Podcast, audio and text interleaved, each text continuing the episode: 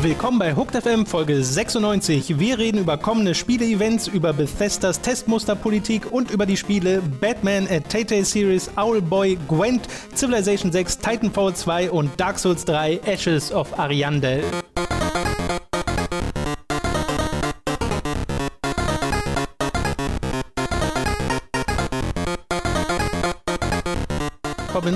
Hast du schon im Kopf, als was du dich dieses Halloween verkleiden wirst?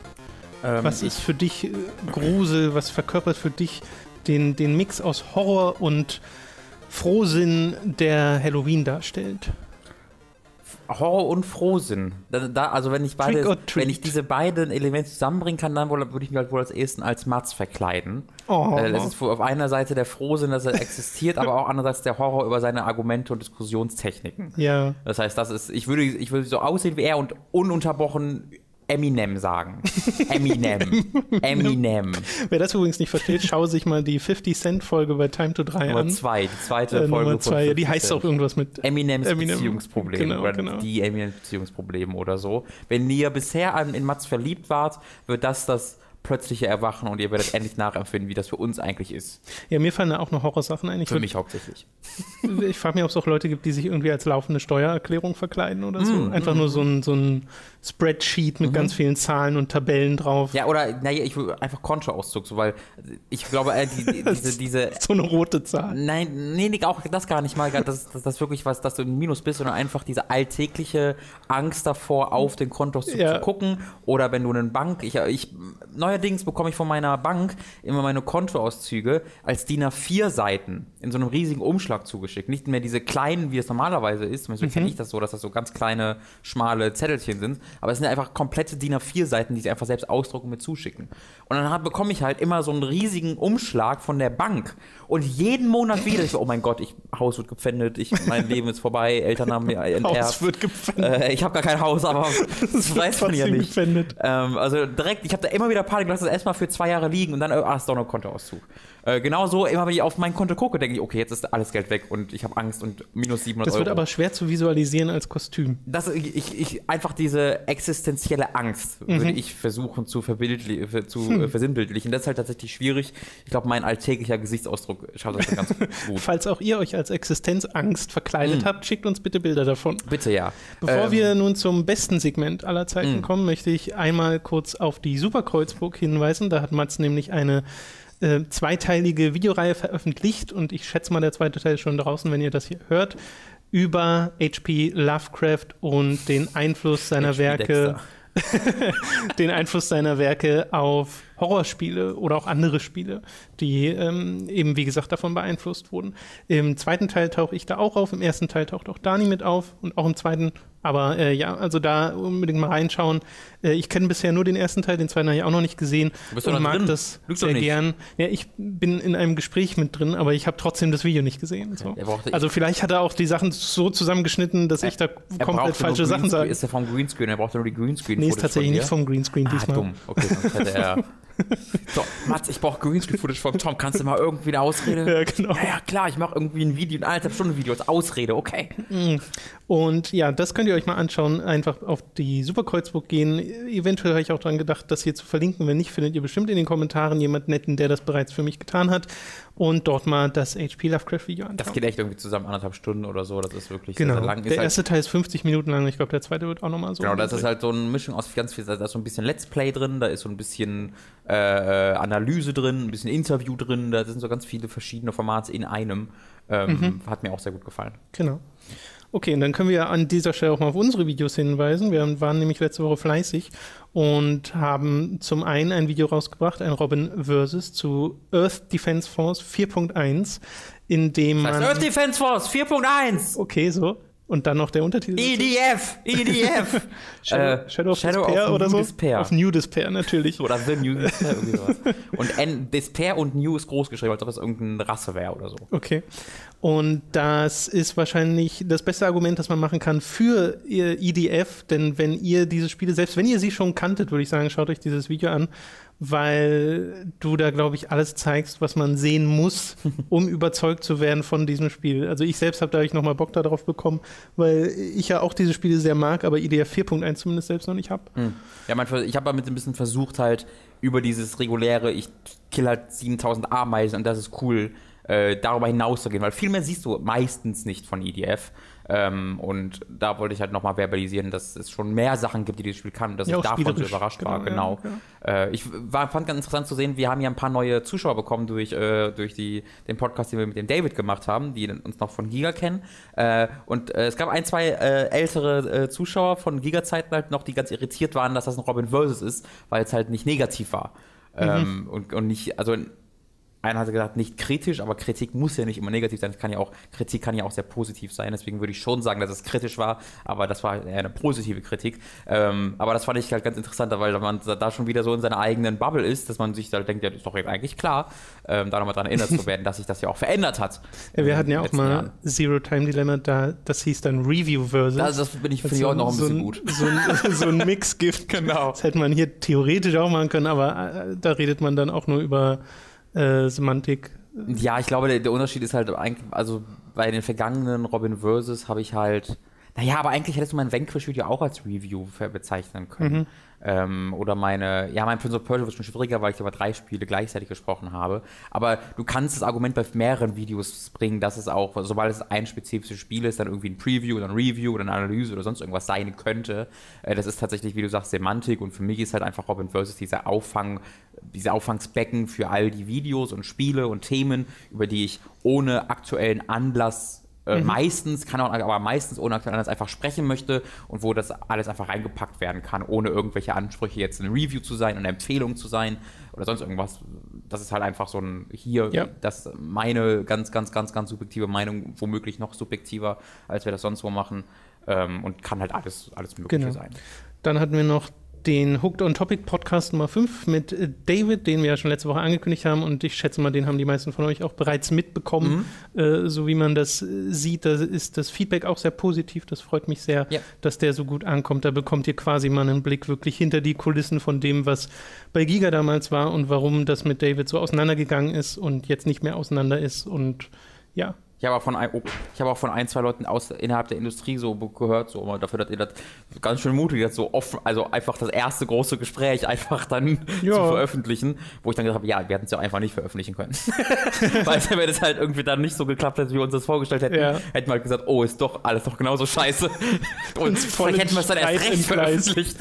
ja. Ja, oh, das wäre oh, Das stimmt. hätte auch unterhaltsam werden können. Ach Mist, ich, ich, wir nicht so, wir sollten nicht so nett sein. Und äh, die letzte Empfehlung an der Stelle für mein Dark Souls 3 DLC-Videotagebuch zu Ashes of Variante sind zwei Teile geworden, weil so lang ist der DLC mhm. ja nicht. Und äh, da habe ich mich dem mal gewidmet. Und gerade im ersten steckte noch mit der meiste Schnittaufwand. Der zweite Teil ist zu groß und Teil der Bossgegner. Mm. ja, aber Kann weil, ich gar nicht äh, verstehen. Der hat ein bisschen was drauf, darüber reden wir nachher noch. Ja, der war ja mega einfach. Und Second Try. Da könnt ihr euch das mal anschauen. Reden, wir, reden wir gleich Hashtag dazu. Machbar. Ja. Du, oh, dieses so Wer den Assis. Livestream gesehen so hat. Das könnt ihr euch übrigens auch anschauen, ne? die Aufzeichnung vom Livestream. Boah, ja, ich habe ich hab Robin das wirklich komplett durchspielt. Ich habe im, äh, in der Beschreibung auch den ersten und zweiten Boss verlinkt, äh, zu welchen, an welchen Zeiten ja. der vorkommt, weil ich mir denke, dass viele Leute nur die Bosse sehen wollen.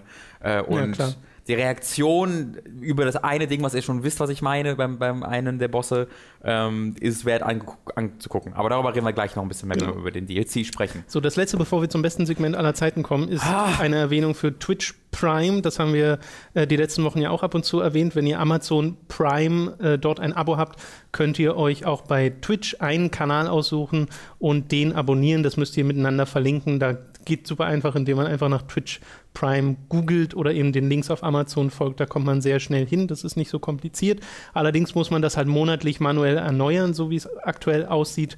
Und darum bitten wir dann einfach diejenigen, die uns ohnehin schon abonniert haben und die vielleicht gar nicht mitbekommen, oh hey, das Abo ist ja jetzt weg. Mhm. So, also da muss man das wirklich manuell nochmal machen. Das hilft uns tatsächlich weiter, weil äh, das haben wir auch schon erwähnt, dass es durch Twitch Prime so viele Twitch-Abonnenten wurden, dass da tatsächlich eine relevante Zahl am Ende bei rauskommt, die uns wirklich unterstützt finanziell. Genau, also wir hatten ja schon mal erwähnt, dass wir an einem Punkt halt waren, wo es kritisch war und wir darüber nachgedacht haben halt oder nachdenken mussten, okay, wie finanzieren wir das nebenbei? Kürzen wir unsere Zeit bei Hooked oder was machen wir sonst? Gucken wir, dass wir für andere Leute schreiben und Aufträge entgegennehmen und so weiter und so fort.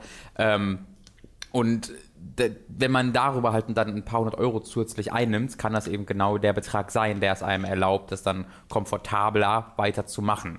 Äh, ob das dann wirklich auch genug ist, dass man das dann ewig so weitermachen kann, ist wieder eine andere Geschichte. Aber auf jeden Fall ist das ein für uns sehr relevanter Betrag. Und deswegen erwähnen äh, wir es auch so häufig, auch häufiger als wir andere Sachen erwähnen. Also falls ihr euch fragt, ja, wir haben es doch verstanden, wieso besteht ihr so da drauf? Weil es halt einfach so was Einzigartiges ist, dass es euch nichts kostet, wenn ihr sowieso schon mhm, Prime habt genau. und uns trotzdem sehr, sehr relevant, auf sehr, sehr relevante Art und Weise hilft, wie das auch bei Audible ist. Deswegen erwähnen wir das ja auch so häufig. Genau. Ähm, also das ist tatsächlich einfach so, ähm, wir sehen da, dass es da einen großen eine große Reaktion darauf gibt, dass Leute das anscheinend gerne machen, wenn sie wissen, dass, dass, es, dass es das gibt. Und deswegen erwähnen wir das häufig. Also ich hoffe, das geht euch nicht zu sehr auf die Nerven, aber ich glaube, ihr könnt es auch nachvollziehen, warum wir es so oft erwähnen. Man bekommt auch ein paar coole Emoticons im Man bekommt ein paar sehr coole Emoticons. ähm, also da kommen ja bestimmt auch noch wahnsinnig viele neue bald. Wir können tatsächlich äh, neue machen. Bald kommen sie. Oh, ich habe eine Idee für drei neue. Okay, nicht hier. Okay. Nicht hier. Nee, würde ich auch nicht erwähnen. Ich will, ich will nichts ankündigen. Da, müsste ich auch was anderes spoilern okay. für. Alles klar. Ja.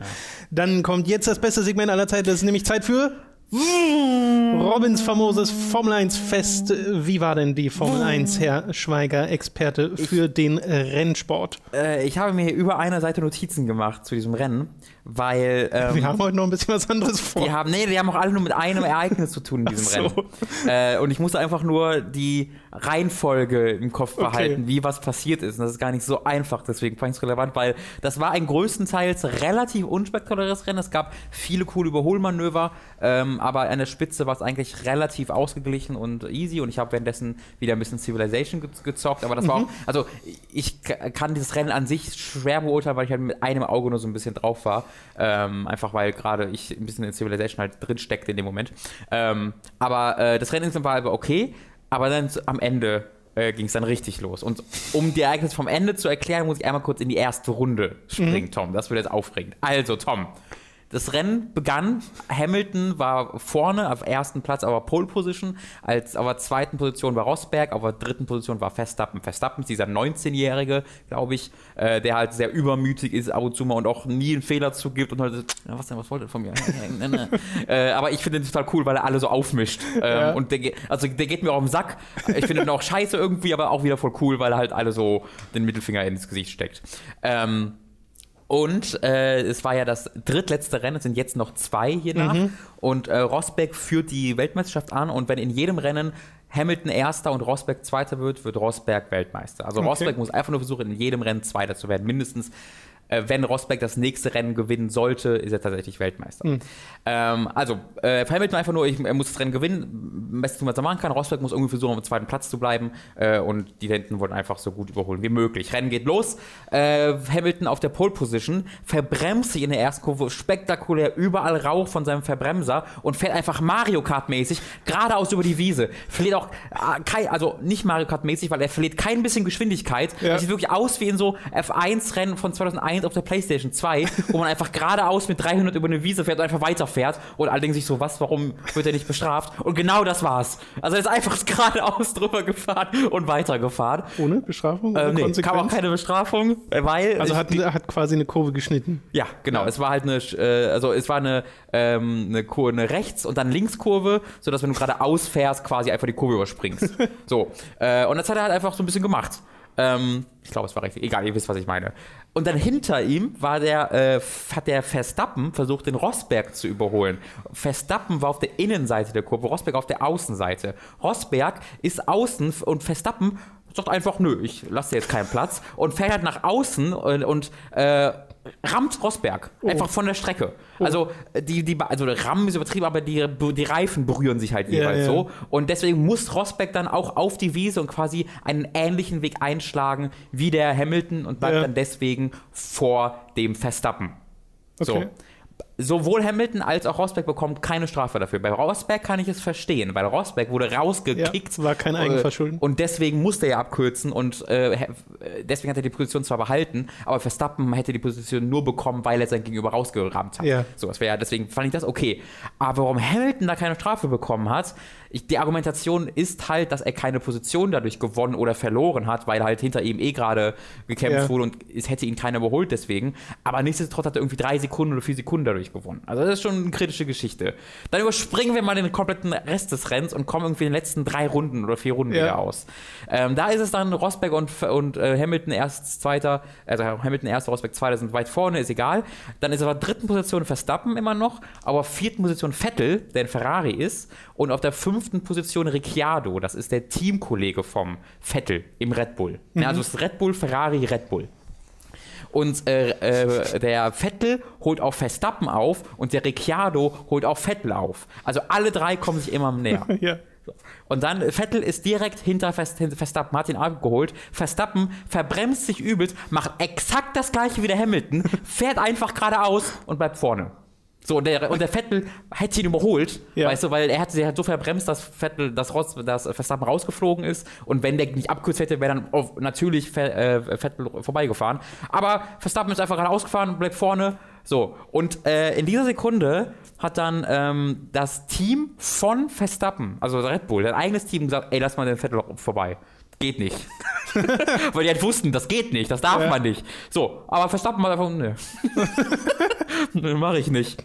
Und Ve- Vettel am Hintergrund völlig am Eskalieren, völlig am Ausrasten. Du musst dir vor, du musst wissen, Vettel ist sowieso schon mega frustriert, weil der fährt im Ferrari und das Team fällt völlig auseinander. Ja. Es ist furchtbare Atmosphäre im Team. Die kriegen nichts auf die Reihe, nur Fehlentscheidungen, all diese Scheiße. Also Vettel mega unter Druck, sowieso schon mega pissig und äh, schreit dann nur im Hintergrund im, im Boxenfunk, move, move, damn it, he's a bitch, that's what, that's what he is.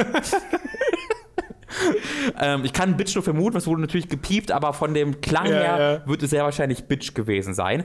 Gleichzeitig holt Ricciardo von hinten auf Vettel immer weiter auf, der jetzt immer noch hinter Verstappen ist. Und Verstappen, und ich weiß nicht, ob er es absichtlich gemacht hat, ich vermute schon, fährt jetzt viel langsamer als vorher, sodass er den Vettel aufhält. Ja. Und der Ricciardo ist plötzlich da. Dann also schreit dann Vettel in, in, in, den Boxen, in den Boxenfunk, Are you not seeing what I'm seeing? He's just backing me off into Ricciardo. Und dann sagt er, oh fuck me. Weil in der Sekunde, wo er das sagt, fängt Ricciardo an ihn zu überholen. er sagt nur fuck me.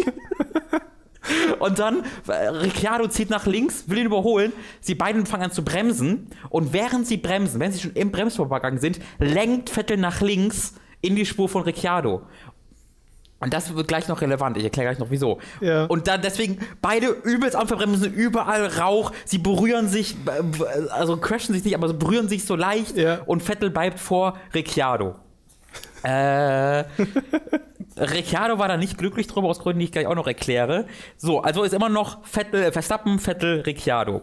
Äh, dann äh, Vettel wieder im, Boxenf im Boxenfunk, unmittelbar nachdem er diesen, dieses Manöver abgehalten hat, von Ricciardo schreit er, Seriously, I'm going to hit someone, I think I have a, pu- a puncture. Also ich glaube, er hat einen Platten, Oh. äh, weil er berührt wurde von Ja. äh, Ricciardo und man, Seriously, I'm going to hit someone. so, und dann antwortet ihm nur ein Team, Reifen sind okay, beruhig dich, Reifen sind okay. Äh, und ey, Vettel antwortet darauf, he has to give me back the position, end of story.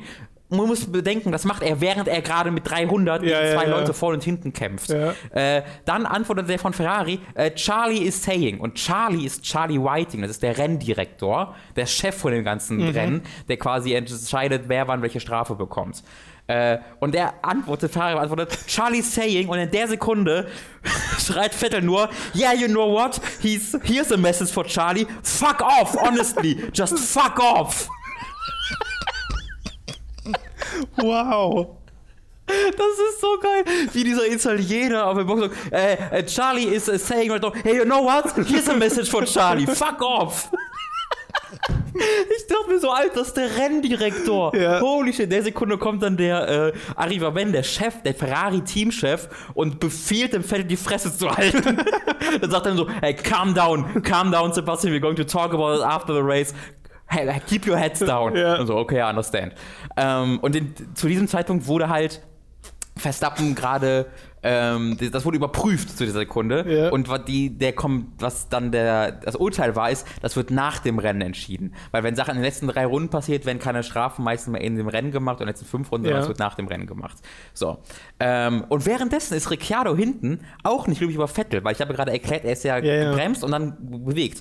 Und das ist ein Manöver, das der Verstappen also der vor dem Vettel immer gemacht hat, äh, wo alle, vor allen Dingen Vettel, immer wegen Ausgras ist, weil das mega gefährlich ist. In, während des Bremsens zu lenken, ist so eine ungeschriebene Regel immer gewesen, dass du das nicht machst, weil wenn du, wenn beide am Bremsen sind und du dann lenkst, man kann kaum mehr einlenken beim Bremsen. Und wenn äh, du das dann machst und dann in die gegnerische Spur so reinlenkst, dann kann es halt super schon sein, dass der Hintere auf dich drauf bockt und sich überschlägt und sowas. Das ist mega gefährlich. Und genau das hat halt Vettel in dieser Situation gemacht, weil er gerade mega am, im Funk war und überfordert war und pisst war.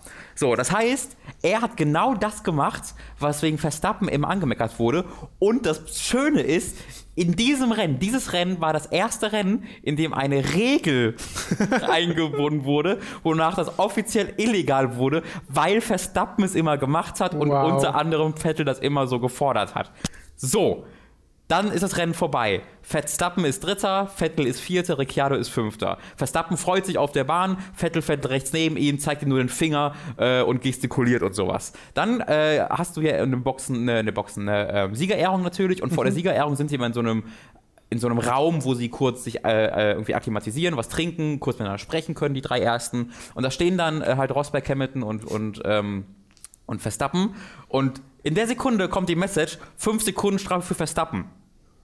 Das heißt, Okay. es ist aber auf fünften Position nur noch. Oh. Der ist jetzt hinter Vettel und Ricardo. In dieser Sekunde gibt es einen Cut zu Vettel, wie er irgendwo neben der Strecke steht, das hört und lossprintet zur Siegerehrung. Währenddessen steht so Verstappen in dem Raum, guckt sich so ein bisschen um und jemand geht zu dem und sagt so, ey, du musst jetzt gehen. Oh, wow. Und dann wird er raus eskortiert aus der Raum für die Siegerehrung und Verstappen und Hamilton und Rosberg grinsen sich nur so einen weg. Die beiden haben, die beiden mögen sich ja nicht besonders, Ja. Aber die, selbst die beiden haben da miteinander gesprochen und sich einen weggegrinst. Äh, Und das habe ich, hab ich noch nie gesehen, dass jemand aus diesem Green Room raus eskortiert wird. Dann kommt dann Vettel wieder rein und freut sich wenigstens anderes über den dritten Platz. Äh, danach Interview, Ric äh, Interview mit Ricciardo unter anderem. Ricciardo ist jemand, der immer lächelt, immer freundlich ist. Das ist der, der andere Leute aus seinem Schuh trinken lässt. Ähm, und mega pisst. Der sagt, das geht nicht, was Vettel da gemacht hat. Äh, wir haben alle gemacht, dass, dass, dass das mega gefährlich ist und er macht genau das. Äh, geht gar nicht. Ähm, und, aber dann, dann war das das Ergebnis. Ein paar Stunden später gibt es dann das Ergebnis von, dem, äh, von der Untersuchung zwischen Ross, äh, Vettel und äh, Ricciardo. 10 Sekunden Strafe Wow. für Vettel. Das heißt, Vettel ist wieder hinter Verstappen und Ricciardo ist jetzt Dritter. Oh, was ist das denn? Das heißt, das ist, dann war es halt so Ricciardo Dritter, Verstappen Vierter, Vettel Fünfter. Also, die haben dieses, diesen Tausch gemacht auf der Siegerehrung und dann ist es trotzdem nicht Dritter und Ja, Verstappen ist jetzt sogar keiner von den Vettel. beiden ist auf ja, dem Podium. Also, wow.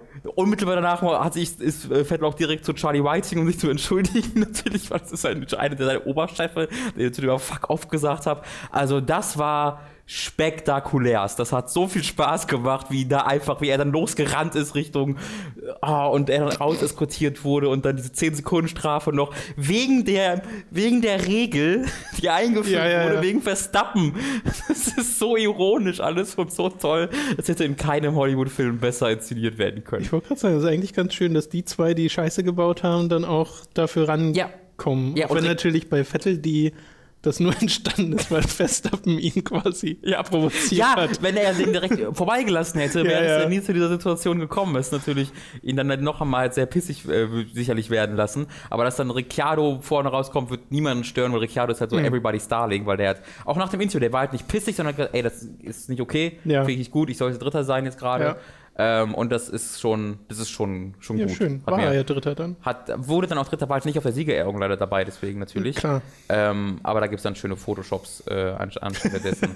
äh, das war wirklich spektakulär. Ich habe diesen, diesen äh, ein, ein GIF oder ein, ein, so ein Clip, wo Vettel so Fuck off! Äh, Wie war das nochmal genau? Äh, hier ist ein Message von Charlie, fuck off. Äh, genau, das habe ich auch verlinkt auf Twitter. Äh, kann ich euch nur einladen dazu, euch das mal anzugucken, weil das war wirklich absolut grandios. Ich bin mal gespannt, was ob's und was für eine Strafe es noch für diesen Kommentar gibt für den Ach, das kann auch noch passieren, ne? Naja, wenn du irgendwie den Schiri oder den Chef deiner Ja, ja, Sportorganisation äh, dem sagst, er soll sich bitte verpissen, ähm, das gibt normalerweise ordentliche Strafen, aber Ja, natürlich. vielleicht sehen sie da so, okay, hat schon genug bekommen. Ja, die Sache ist, wenn überhaupt, gibt es meistens eh finanzielle Strafen, also so, keine, okay. keine auf der Strecke. Ja, das, also das hat wirklich sehr viel Spaß gemacht. Ja, das klingt auch sehr danach, ja. Das war eine sehr spektakuläre Ausgabe von Robins famosem Formel 1 Fest. Und jetzt kommen wir zu Videospielen. Ach, Erneut. Der harte Cut Mein zu Gott. Videospielen in diesem da habe Videospiel-Podcast. ich nicht so viel zu, sagen, ehrlich gesagt. Der Newsbereich ist diese Woche etwas dünn. Vor allem gibt es viele Events, die so anstehen und Livestreams. Und die wollte ich euch einfach mal alle nennen, damit ihr die auf dem Schirm habt. Das ist so ein bisschen ein, eine Service-Ankündigung von Hooked FM. Ein Pisa nennt man das. Genau. PlayStation Pro Event ist das erste am Oh, sweet. 2.11. Da bin ich auch der Meinung, das ist nicht so wahnsinnig nicht spannend. Zumindest wenn man, zu dem Zeitpunkt? zumindest wenn man, bitte? Ist das nicht schon erschienen zu dem Der zweite Hälfte ist übermorgen. Oder übermorgen. Nein, nein, aber ist die PS Pro nicht schon erschienen zu dem Ach so, das weiß ich nicht. Ich, Ich, weiß gar nicht, wann, wann genau da Release ist. Das kann sein. Auf jeden Fall wird es da mehr geben zu. An die Ende Oktober haben wir schon, das kann ja gar nicht sein. Äh, ja. Die BlizzCon ist am 4.11. bis 5.11. Die finde ich besonders spannend, weil da ein große, eine große Diablo-Ankündigung passieren wird. Langweilig. Und da bin ich voll dabei. Ich hätte ja die längste Zeit gedacht, dass sie dort ein weiteres Expansion Pack ankündigen, weil das super noch passen würde, finde Mhm. ich. Äh, und Diablo 3 liebe ich ja vor allem mit Reaper of Souls.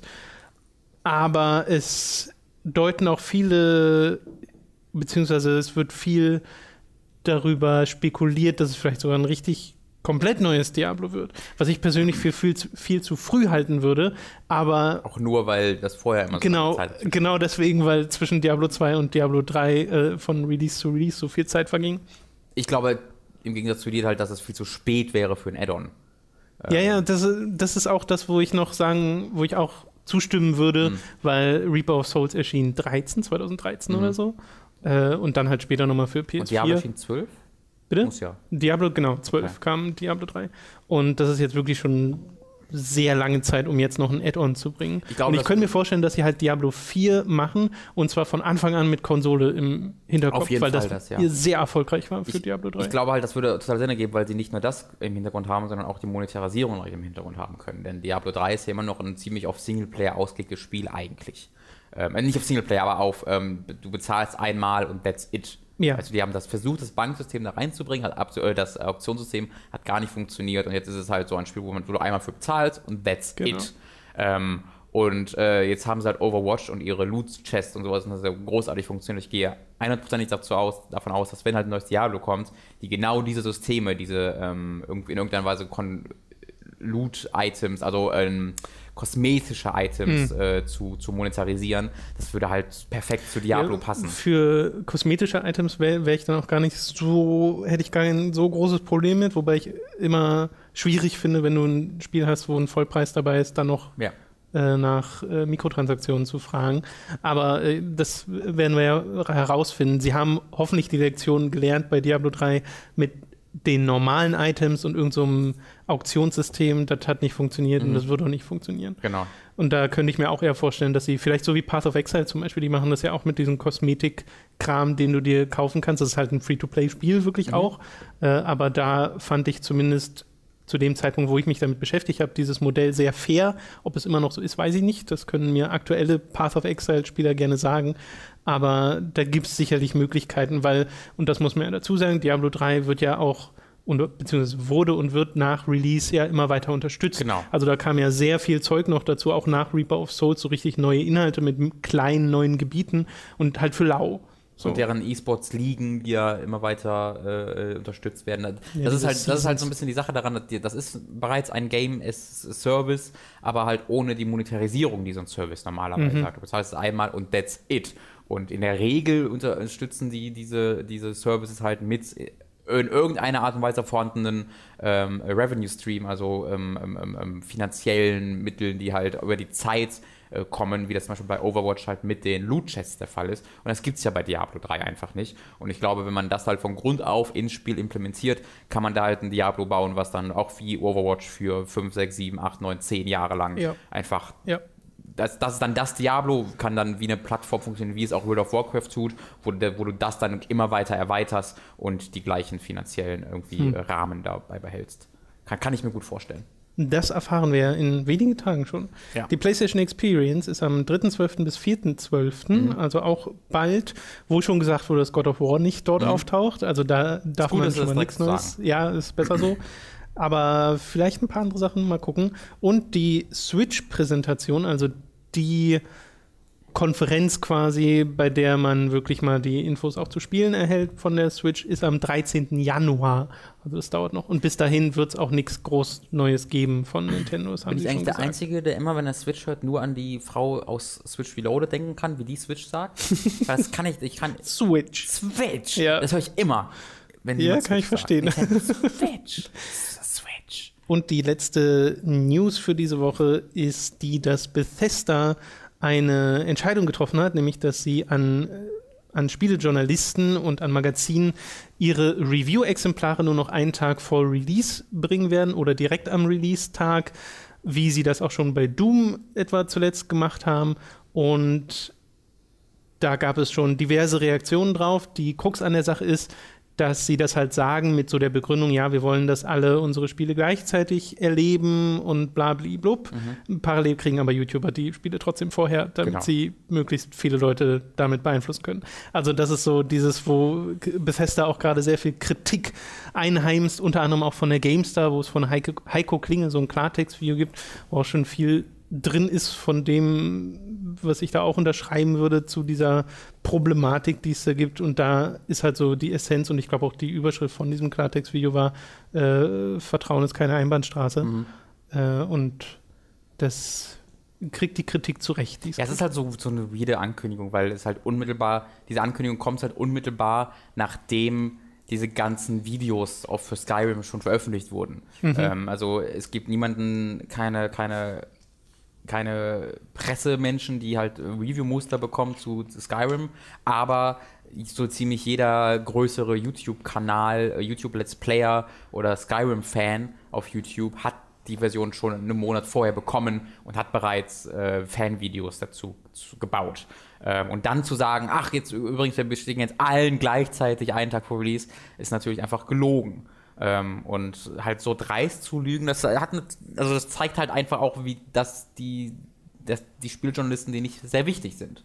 Ähm, und das ist halt einfach eine, eine, Marketingentscheidung. Und ähm, natürlich wird da auch ein, zwei Magazinen, die ihr Geschäftsmodell auf Reviews aufbauen, so ein bisschen der Arsch auf Glatteis gehen, weil das nicht das, der, das einzige Unternehmen sein wird. Auch ist, 2K zum Beispiel, gibt seine Spiele in der Regel auch nur einen Tag früher raus, sei es jetzt mit so großen Sachen wie GTA, aber auch so ein Civilization 6 kam ja erst einen Tag vorher äh, an, an, an Reviewer, deswegen kamen die Reviews da ja auch nur sehr spät. Äh, und es gab einen Tweet von, ähm, äh, der hieß, glaube ich, heißt Angry Centaur Gaming, ist ein sehr, sehr großer YouTuber, aber halt keiner von den Let's Playern, sondern auch ein Reviewer, ein kritischer, der auch nicht zu diesen früheren Bemusterten zählt, der halt gesagt hat, er hätte von irgendwie einer Handvoll anderen Unternehmen ebenfalls gehört, dass die ebenfalls äh, auf diese einen Tag vor äh, Release System umstellen werden. Und es gibt natürlich so einige äh, äh, Magazine, die einen Großteil oder einen, einen großen Teil ihrer Klicks mit frühen Reviews holen. So ein IGN, die werden schon ganz schön ordentlich ihre Klicks machen mit frühen Reviews und exklusiven Reviews. Äh, und wenn die halt dann, das halt wegfällt, ist das natürlich geschäftlich schlecht. Aber ähm, ich würde jetzt nicht den, diesen Vorwurf machen, dass halt die ganzen Journalisten deswegen jetzt wütend sind, weil ihnen ihre Vormachtstellung weggenommen wird. Ähm, das ist mit Sicherheit teilweise auch der Fall. Aber für uns zum Beispiel ist das nicht relevant, weil wir in der Regel sowieso erst nach dem Release die Berichterstattung vollziehen. Es ist ganz selten der Fall, dass wir ähm, irgendwie vorher Sachen veröffentlichen. Bei Halo war es mal der Fall. Bei Microsoft ist es öfter mal der Fall, weil die halt wirklich manchmal einfach nur drei Wochen vorher uns ein Muster schicken. Ja, Ähm, ne, wir kriegen meistens, äh, also ich würde schätzen, 90% oder 80% unserer Review-Codes und Muster kriegen wir kurz vor oder am Release-Tag. Genau. Wir fragen halt auch oft erst dann nach. Später, ja. Tatsächlich. Aber wir haben auch nicht den Bedarf, das jetzt zeitlich, Genau. weil wir können da eh nicht konkurrieren mit anderen Ganz und genau. wir genießen eher die Position, dass wir uns da Zeit nehmen können. Ganz genau. Ähm, aber deswegen würde ich jetzt, also, deswegen, also wir sind in dieser Position und auch wir finden das ja nicht gut, weil es einfach eine objektiv schlechte Entscheidung für euch und uns als Konsumenten ist. Das heißt, wir als Spieler, als jemand, die die Spiele kaufen wollen, sind jetzt ohne Frage und ohne Diskussion schlechter dran als vorher, weil wir Informationen nicht mehr vorher bekommen. Ähm, Vorbestellungen werden noch mächtiger, noch mächtigeres Werkzeug, weil allein die Möglichkeit jetzt vielleicht drei Tage, bevor die Vorbestellung dann tatsächlich durchgezogen wird, dann jedoch abzubrechen, die wird ja halt schon jetzt genommen, weil du diese Reviews nicht mehr hast. Und natürlich guckt Bethesda und jedes andere Unternehmen ganz genau, wem sie diese Muster vorher schicken. Ähm, bei, bei, bei Journalisten kannst du mit Sicherheit ja auch ein bisschen aussuchen, okay, mit dem habe ich gute Beziehungen, mit dem habe ich gute Beziehungen, aber trotzdem hast du in der Regel redaktionelle Maßstäbe und redaktionelle Kontrollgremien, die es da irgendwie gibt, die gucken, dass da kritisch äh, berichtet wird. Das ist bei pri privaten Reviewern, wo du einfach zu Hause sitzt und das zockst, einfach nicht der Fall. Das heißt nicht, dass es keine, Review, äh, keine YouTuber gibt, die es trotzdem machen. Ich habe zum Beispiel in das Skyrim-Video von Pizmeet reingeguckt und das war ziemlich kritisch. Also der hat einfach immer nur auf dem PC gespielt und der dachte so, ja, sieht jetzt auch nicht so geil aus und ist buggy und ja, weiß ich nicht. ähm, ich weiß nicht, ob den Bethesda den jetzt demnächst wieder ne- das auch nochmal ein Spiel geben wird. Keine Ahnung. Ähm, aber ansonsten, was ich gesehen habe, waren vor allen Dingen YouTuber, die völlig begeistert waren, dass sie in Anführungszeichen exklusiv dieses Ding bekommen haben, die ähm, sich da deswegen halt sehr geehrt fühlen, dass sie so beachtet werden von einem großen Publisher oder allein deswegen schon in so einer Ehrfurchtsstellung sind. Also allein da ist schon dieses Machtverhältnis völlig außer Kraft gesetzt, dieses, das es normalerweise gibt. Und allein deswegen sind sie schon nicht besonders negativ, weil sie natürlich dieses neu gefundene, diese neu gefundene Beziehung zu diesem großen äh, Publisher nicht irgendwie in Gefahr bringen wollen. Ähm, also das ist bei Privatpersonen, die halt nie in irgendeiner Art und Weise redaktionelles Training hatten, nie in, mit anderen Redaktionen zusammengearbeitet haben und nie irgendwelche ähm, Gedanken an die Ethik äh, vielleicht verschwendet haben. Ähm, ja, da kannst du es halt nicht so wirklich erwarten. Und da das gibt es ist ja auch gar die Welt, in der wir keinen, leben. da gibt's ja auch gar keinen redaktionellen Gedanken, was ja an und für sich Ja, auch okay ist. genau. Das sind halt ganz oft einfach Entertainer, gerade die, die einfach nur Let's Plays machen. Genau. Da ist ja gar nicht das Ziel, das Spiel kritisch zu beleuchten, sondern das Spiel zu spielen und damit Spaß zu haben. Ja. Wie gesagt, ist auch in Ordnung, aber genau das nutzen halt dann die Publisher aus für, und das ist ja auch ein diskutiertes Thema, vor allem innerhalb der Spieleindustrie, für die Hype-Kultur, die dort Mhm. äh, gefüttert wird. Und da gibt es ja jetzt auch Stimmen, die sagen, die finden das okay, dass das nur noch am Release-Tag stattfindet Mhm. und so, weil das eben gegen die Hype-Kultur geht. Das stimmt aber nicht so ganz. Also viele Spielemagazine füttern da natürlich mit rein. Ne? Da muss dann alles Relevante um dieses Spiel, um den Release-Tag herum Klar. innerhalb von einer Woche stattfinden. Immer mehr habe ich aber auch das Gefühl, dass gerade auch international die Magazine realisieren, man hat auch noch Spaß an so einem Artikel über ein Spiel zwei, drei, vier Wochen nach Release, Ja. weil das dann immer noch relevant ist und immer noch interessant ist. Und das wird ja jetzt nicht zwingend äh, gefördert durch diese Review-Politik, die da so ein Publisher wie Bethesda einnimmt. Das Einzige, was dadurch gefördert wird, ist, dass es am Release-Tag weniger äh, ja, Kritiken gibt, ausführliche Kritiken, äh, kritische Beleuchtung dieser Spiele und mehr Hype-Videos und das hofft sich ja dann Bethesda auch mehr Vorbestellungen für diese Spiele. Genau. Äh, und da sehe ich auch wenig Vorteil drin. Wobei ich es ja per se nicht verkehrt finde, wenn sich Spielemagazine äh, jetzt nicht, nicht die Qualität der Review für die Zeitigkeit der Review opfern. Hm. Äh, was ja nun mal auch manchmal passiert. Ja. Äh, ja, ja, ja, ja. Also ist kein, kein, kein gutes Ding, ähm, wenn ihr da. Ich, ich, glaube, man kommt da schnell in diese, in diesen, äh, ja, in diesen Modus, wo man halt sich freut, dass diese privilegierten, in Anführungszeichen, in diesem Fall die Reviewer, da ähm, runtergestuft werden auf die eigene Stufe. Ähm, aber das ist. Also das habe ich zumindest oft in, im Internet jetzt gesehen, so ein bisschen Schadenfreude, ähm, weil halt Reviewer oft die Bösen sind, die halt das Ei, das geliebte Spiel kaputt machen oder das, oder das Scheißspiel gro- groß hypen. Ähm, zumindest äh, glaubt man das selbst und äh, da schadet man sich im Endeffekt wirklich nur selber durch, weil es geht natürlich jetzt nicht um ein einzelnes Review, sondern es geht um alle Reviews zusammen und dass halt zusammen eine Stimmung dort oder eine bestimmte Stimmung ja, erzeugt werden soll entgegen kritischer Okay. Berichterstattung. Das war's mit den News für diese Woche und wir kommen zu den Spielen, die wir gespielt haben. Ich mache mal den Anfang mit Batman. Telltale Series. Genau, der Batman. Irgend sowas war es beim letzten Mal auch schon, Mal. als wir Batman, ja, ich glaube auch.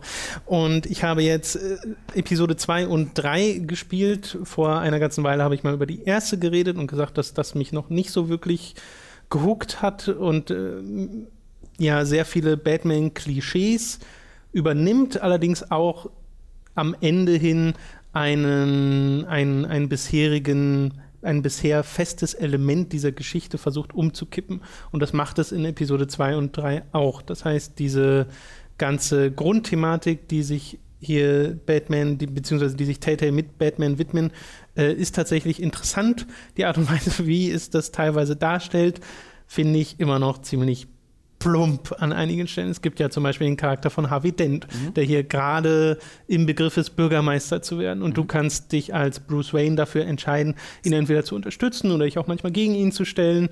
Und es wirkt halt immer so, als ob man da so ein bisschen Einfluss drauf haben könnte auf dessen Verwandlung, die man ja kennt, weil man weiß ja aus dem Batman-Mythos und durch zahlreiche Filme und andere Werke, äh, dass Harvey Dent Two-Face ist. Und das wird halt gerade in Episode 3 so ein bisschen gepusht, dieser, dieser Wandel. Und der ist sehr ähm, Dr. Jekyll und Mr. Hyde mäßig und wird in einer Szene zur Spitze getrieben in der dritten Episode, die original aus gute Zeiten, schlechte Zeiten stammen könnte. Mein Gott, war das ein Seifenoper-Mist, den ich mir da angucken musste. und der hat halt wirklich rausgestochen, weil der Rest hat mir gerade angefangen, so richtig zu gefallen. Und Ja. dann kommt diese Szene und ich denke mir nur, äh, ich würde sie euch gerne beschreiben, aber das wäre halt wirklich ein Spoiler. Äh, ich fand nur die Hinführung zu dem ganzen Ding mega Panne. Also ich weiß nicht, wer sich das ausgedacht hat, geschrieben hat und gedacht, ja, das ist jetzt eine gute Batman-Episode. Okay. Ihr hört gleich einen Spoiler für Batman Episode 3, der geht nur ein paar Sekunden, so, also es gibt so 30 Sekunden nach vorne, dann seid ihr wieder sicher, dann kann es weitergehen. Dankeschön. Entschuldigung. Dabei finde ich diese Herangehensweise zu sagen, okay, wir machen das mal viel mehr so wie Mr. Jekyll, äh, Dr. Jekyll und Mr. Hyde, äh, dass es so eine gespaltene Persönlichkeit ist, die da etabliert wird, äh, gar nicht so verkehrt, als weniger dieses, okay, er er fällt, ihm fällt irgendwann Säure über den Kopf und dann ist er böse. Ha hat Harvey Dents Freundin ihn mit Bruce Wayne betrogen? Nee. Nee. Wirklich? Ja. Ja, ich kenne das Spiel nicht. Oh, ich bin so glücklich. Das müssen wir aber rausnehmen. Das Nee, also komm schon, wenn, wenn das so easy ist, ohne Witz, das war jetzt offensichtlich. Dann rate mal noch weiter, wer Harvey Dents Freundin ist. Äh, Catwoman? Ja.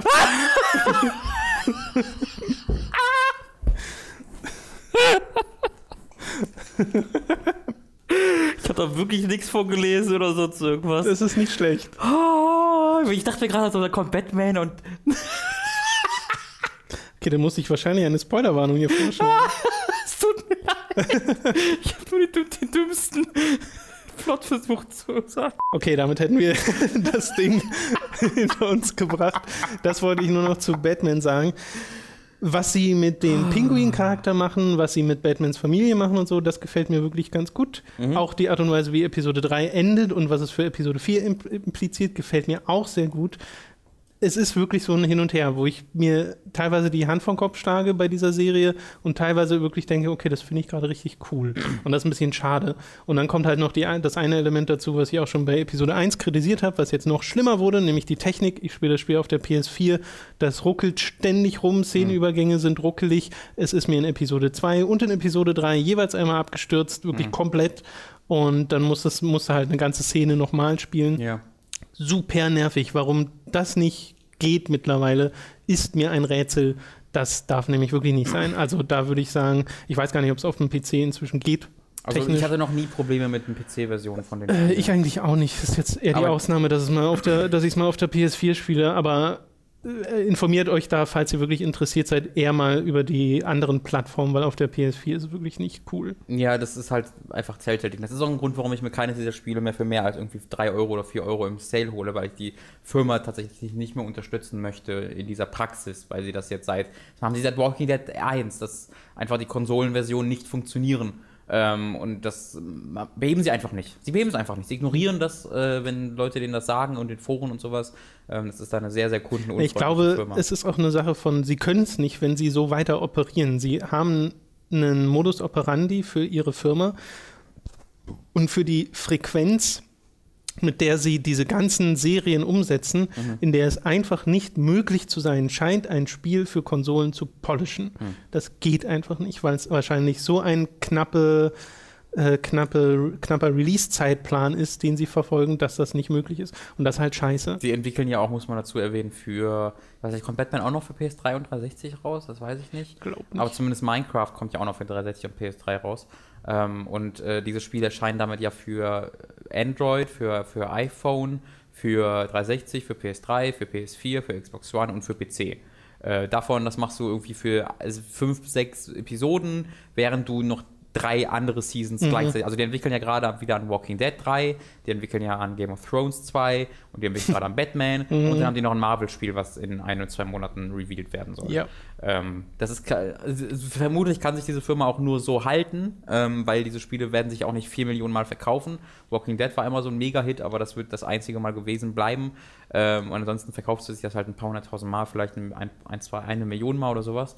Äh, und diese Firma muss ja ein paar Mitarbeiter mittlerweile auch haben, um Mhm. diese Frequenz halt beibehalten zu können. Also das ist vermutlich so ein kleiner Teufelskreis, wenn du einmal aufhörst, diese Genau. Frequenz Sie beizubehalten. müssen, sie müssten wirklich höchstwahrscheinlich mal eine Pause machen Ja. mit ihren ganzen Releases, um zu sagen, hey, okay, wir müssen mal äh, diese, diesen ganzen Prozess, äh, wenn sie dann eine neue Engine nehmen oder die Engine nochmal sehr stark überarbeiten Mhm. oder so, dann müsste das Ganze nochmal von vorne aufgezogen werden Mhm. und das wahrscheinlich aus ökonomischer Sicht nicht wirklich klug. Ich meine ja auch, dass sie jetzt enger mit Warner zusammenarbeiten. Ich meine, da war was vor ein, zwei Monaten, dass sie gesagt haben, dass irgendwie die künftigen Spiele alle von Warner Das auch gepublished werden. Ähm, ich meine, das sind ja auch, obwohl die machen ja ein Marvel-Spiel, das kann schwer von Warner gepublished werden, denen DC gehört. ähm, also ich habe da irgendwas auf jeden Fall gehört, ich, da, das wollte ich gerade in Verbindung bringen, weil Warner ja kein sehr, ähm, naja, der äh, kundenfreundlicher Publisher ist und der, so, der haut auch mal gerne Sachen raus, die nicht fertig sind und nicht funktionieren. Ich möchte einmal auf die PS3-Version von Shadow of Mordor verweisen. Ohne Witz, macht das mal. Wenn ihr nach Hause kommt und diesen Podcast fertig gehört habt, geht an euren PC, geht, guckt bei YouTube nach äh, Super Best Friends Play ähm, Shadow of Mordor PS3. Weißt du, das Spiel kam ja für die nächsten raus und dann irgendwie zwei Monate später für mehr in Erinnerung, PS3. dass das auch für die Diese Version kam. funktioniert nicht. sie funktioniert einfach nicht. Und das ist unglaublich, dass sie das herausgebracht haben. Das ist so ein Spiel, wo wenn du eine Stunde spielst, der Sound plötzlich hakt und fünf Minuten Wow. hinterherhängt, weil das ganze Spiel einfach nicht funktioniert. Das ist der absolute Hammer, das müsste ich euch mal empfehlen. Und eine PC-Version von Arkham Knight und so kennen wir ja. Ja. Okay, das soll zu Batman gewesen sein. Ich will noch kurz etwas sagen zu Gwent, da ich die Beta von Mhm. gespielt habe, wirklich nur ein bisschen.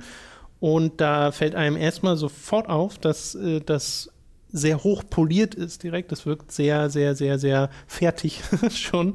Äh, für alle, die es nicht wissen, Gwent ist das Kartenspiel aus The Witcher 3, das jetzt von CD Projekt Red ausgekoppelt wurde und als eigenes Spiel im Geiste von Hearthstone veröffentlicht wird, also als Free-to-Play Online-Kartenspiel. Was allerdings Okay. glaube ich. Ja. Bin ich jetzt von ausgegangen. Was Ja. allerdings äh, eine Singleplayer-Kampagne haben wird, Deswegen dachte ich, es von kosten. der ich es noch, äh, die ich noch nicht spielen kann, Okay. weil die ist in der Beta nicht drin. Das ist wirklich nur online. Und ich habe auch nur ein paar, eine Handvoll Spiele gemacht bisher. Es ist aus spielerischer Sicht halt wirklich genau das, was ihr in äh, Witcher 3 gespielt Mhm. habt, mit so ein paar mehr Karten, Effekten, die ein bisschen mehr Komplexität reinbringen.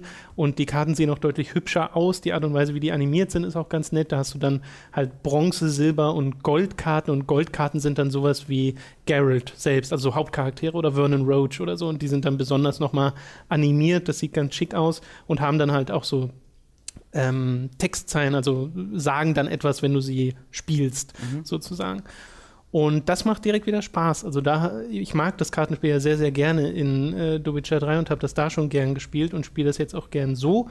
Ich finde sehr interessant, wie sie äh, Booster Packs hier behandeln, weil du hast es ja hier genauso, wo du dir für Geld, für Echtgeld äh, Booster Packs holen kannst, die ich hier auch wieder ein bisschen teuer fand. Ich habe jetzt den genauen Preis leider nicht mehr im Kopf, aber es war irgendwie so, wo ich mir dachte, okay, das ist ein Euro zu viel, okay. für, für, selbst für irgendwie, wenn du fünf auf einmal kaufst. Äh, aber sie machen es interessant, weil du bekommst eine feste Anzahl an Karten, an neuen Karten pro Booster Pack und an einer, äh, das ist immer das, was du immer bekommst, und dann hast du die Wahl zwischen drei Karten, die dir aufgedeckt werden, mhm. und eine davon darfst du nur auswählen. Und das sind dann halt schon bessere Karten. Und das finde ich total interessant, mhm. dass du in jedem Booster Pack eine Entscheidung treffen musst und sagen musst, okay, welche davon will ich denn jetzt? Und sie geben dir ganz am Anfang in dieser Beta, ich glaube, zwei direkt. Ja. Und da habe ich auch schon vorgesessen und mir gedacht, hm, ich hätte die gern gerade zwei von grad, den dreien. Ich wollte gerade sagen, du, du, siehst direkt, was du noch kriegen kannst in diesem Pack, ne? Äh, was da noch auf dich wartet, wenn du nochmal vielleicht Geld ausgibst. Ja, also wahrscheinlich ist es genau so ein, so ein Psychotrick, aber äh, ich mag einfach die Entscheidung, die man treffen muss, dass du sagen musst, okay, ich nehme jetzt das, was vielleicht für mein Northern Realms Deck besser geht, oder nehme ich das, was in meinem Monster Deck besser mhm. passt, denn das Kartenspiel funktioniert so, dass du verschiedene Fraktionen hast, die auf bestimmte Karten zugreifen können. Dann gibt es aber auch mehr als genug Karten, die alle nutzen können. Und es ist jetzt nicht so ein klassisches, du spielst Monster und die Monster müssen sich gegenseitig besiegen oder mhm. sowas, sondern du spielst ganz viele Karten auf drei Ebenen, was so Nahkampf, Fernkampf und Artillerie ist. Und die Angriffszahlen der verschiedenen Karten werden zusammengerechnet. Wer die größte Angriffszahl gerade hat, gewinnt eine Runde. Mhm. Das jetzt alles zu erklären, würde zu weit gehen.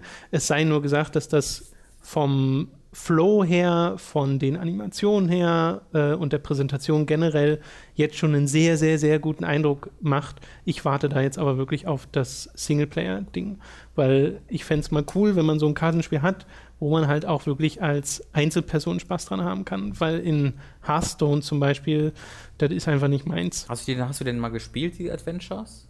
In Hearthstone? Ja, das hat das, ja die das allererste, die allerersten habe ich gespielt. Okay, ja, aber das ist ja, das sind ja einfach Kartenspiele hintereinander ohne einen großen Zusammenhang. Halt okay. Halt gegen Charaktere aber die kosten, aus. Aber die kosten auch, auch, auch, Geld. Warum kosten die denn Geld? Na, weil du äh, neue Karten dadurch bekommst. Die Karten, die die Gegner da nutzen, bekommst ja. du jedes Mal, wenn du einen von denen besiegt ja. hast. So war es zumindest damals. Äh, aber das hat mich dann ultimativ ein bisschen gelangweilt. Und da finde ich auch die Preispolitik ziemlich happig. Also da bezahlt es mhm. halt auch mit der Zeit ganz schön viel Geld, was ja, ja auch so gewollt ist aber äh, das ist dann nicht so meins. Ich finde ganz schön, dass CD Projekt auf Twitter ähm, wirbt mit äh, das Spiel, um das Witcher 3 herum gebaut wurde. ja, das klingt sehr nach Fabian irgendwie. ja, ja, das mag ich ganz gern. Ja, ja. Ich, ich habe da, wir haben ja zwei Codes bekommen, das heißt, ich will da auch noch mal reingucken, ähm, weil ich hatte ja auch mit Hearthstone kurze Zeit nur, aber in der kurzen Zeit dann sehr viel Spaß. Ähm, ich bin ja einfach nicht so der Mehrspieler-Mensch und dann bin ich mit anderen Spielen eher beschäftigt. Äh, aber äh, das kann, kann, ich mir auch vorstellen, dass ich viel Spaß mit. Ähm, wie ist das Spiel? Gwent haben kann. Gwent. okay, bevor ich jetzt noch über das äh, dritte Spiel rede, rede du doch mal über einen kleinen Shooter oh. namens Titanfall 2. Oh, sehr gerne, Tom. Tom, ich bin begeistert. Ich habe schon ein bisschen mitbekommen, dass du begeistert bist. Und hellauf und also ich bin so begeistert, wie ich seit langer, langer Zeit nicht mehr von einem Shooter begeistert war. Und zwar auf Ebenen, wo ich nicht dachte, dass mich Titanfall begeistern könnte. Ähm, nämlich, damit meine ich vor allen Dingen die Singleplayer-Kampagne, denn das ist eine der besten Shooter-Singleplayer-Kampagnen, die ich je gespielt habe. Die ist so unglaublich perfekt auf den Punkt, ähm, dass mich dieses Spiel zum Lachen bringt, dass mich das Spiel laut Wow sagen lässt, dass ich traurig werde wegen dem Spiel. Das ist wirklich also das begeistert mich zutiefst. Ähm, es erzählt keine besondere Story. Also die Story ist extrem B-Movie unspektakulär. Du bist ein ähm, Pilot namens Jack Cooper. Das ist der krasseste Actionheldname, den ich, glaube ich, je gehört mhm. habe, Jack Cooper. Ähm, und du bist, äh, du bist kein, kein, Pilot, also Piloten sind halt die, die die Titans steuern. Es gibt immer, du bist immer als Pilot einem Titan zugewiesen, sage ich mal. Du, du hast so einen neuralen Link. Ähm, und du bist einfach ein ganz normaler irgendwie Fußsoldat, Soldat, Fußsoldat, mhm. genau. Die, von denen du hunderte abschlachtest in jedem Multiplayer mit. ähm, davon bist du einer und äh, du bist Teil einer Operation, wo du äh, einen Planeten äh, quasi invadierst. Du bist Teil des, der, der, der Miliz, der Miliz Militia ist es auf Englisch, also auf Deutsch, Miliz. Ja. Äh, also quasi die Rebellenfraktion, die halt gegen die IMC, die International Mining Corporation, einfach die böse große Corporate Regierungsorganisation, ähm, die halt äh, diese Länder einnehmen will für, um ihr, für ihre monetären äh, ähm, Vorteile und du als Miliz, als Rebell willst sie natürlich daran hindern. Ähm, und da gibt es einen Planeten namens Typhoon, wo, äh, wo die ähm, IMC irgendwelche Experimente äh, vollzieht und ihr wollt herausfinden, was die da machen und invadiert diesen Planeten deswegen. Äh, Geht natürlich alles sofort voll schief, äh, abgeschossen und äh, du landest dort dann auf, strandest alleine auf dem Planeten mit einem einzelnen Titan, der dir dann zugewiesen wird. Und du lernst ihn dann kennen so ein bisschen und freundest dich dann mit dem an und ähm, lernst so ein bisschen zu verstehen, wie die funktionieren. Und das funktioniert absolut großartig. Es gibt gar nicht so und ja doch, es gibt schon, wird schon viel erzählt. Dein eigener Charakter sagt nicht besonders viel. Vor allen Dingen alles, was dein Charakter sagt, entscheidest du selbst. Also du hast, das hat man auch in den Demos ein, zwei Mal gesehen, immer die Option zwischen zwei Dingen, die du sagst. Gelegentlich sagst du dann auch beides, wird eines ausgerüstet, dann sagst du das andere noch. Aber oft wählst du zwischen einen von diesen beiden Sachen aus. Äh, und ansonsten sagt er gar nichts. Also das ist nicht sehr viel, was er sagt, aber wenn er sagt, das ist immer sympathisch, ähm, eg- egal welche der beiden Optionen das sind, das läuft eben oftmals darauf hinaus, dass du irgendwie einen, einen Spruch abgibst und dann der BT, der, der, der, der Titan, das halt irgendwie nicht ganz versteht. Und mit der Zeit scheinbar vielleicht so ein bisschen Sarkasmus äh, versteht, äh, le- lernt zu verstehen, aber vielleicht auch nicht so ganz. Aber auf jeden Fall entsteht da eine Verbindung zwischen dem Pilot und dem Titan und das funktioniert wunderbar. Das fühlt sich an wie so ein 80er Jahre Actionfilm, der sich selbst nicht zu ernst nimmt, der sich ernst genug dafür nimmt, dass er eine, einen Spannungsbogen hat und dass du äh, traurig bist, wenn was mit Charakteren passiert,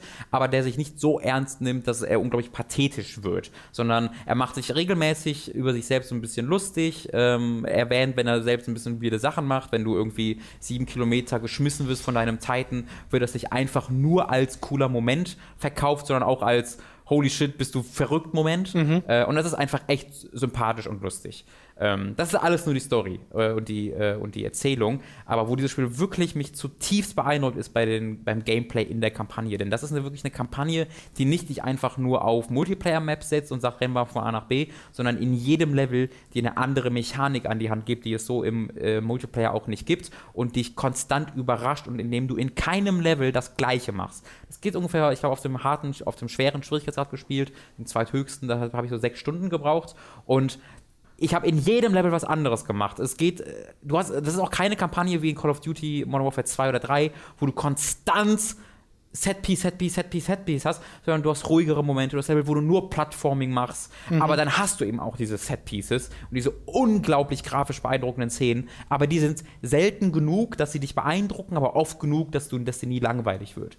Ähm, und dann hast du halt Mechaniken, ähm, die ich einfach niemals erwarten würde, die ich erwarten würde von einem Portal oder von einem Half-Life 2, wo wirklich die Grund auf dass die Mechanik, die, dass die, die Ballermechanik erstmal so pausiert wird oder zumindest erweitert wird, dass es sich plötzlich ganz anders spielt.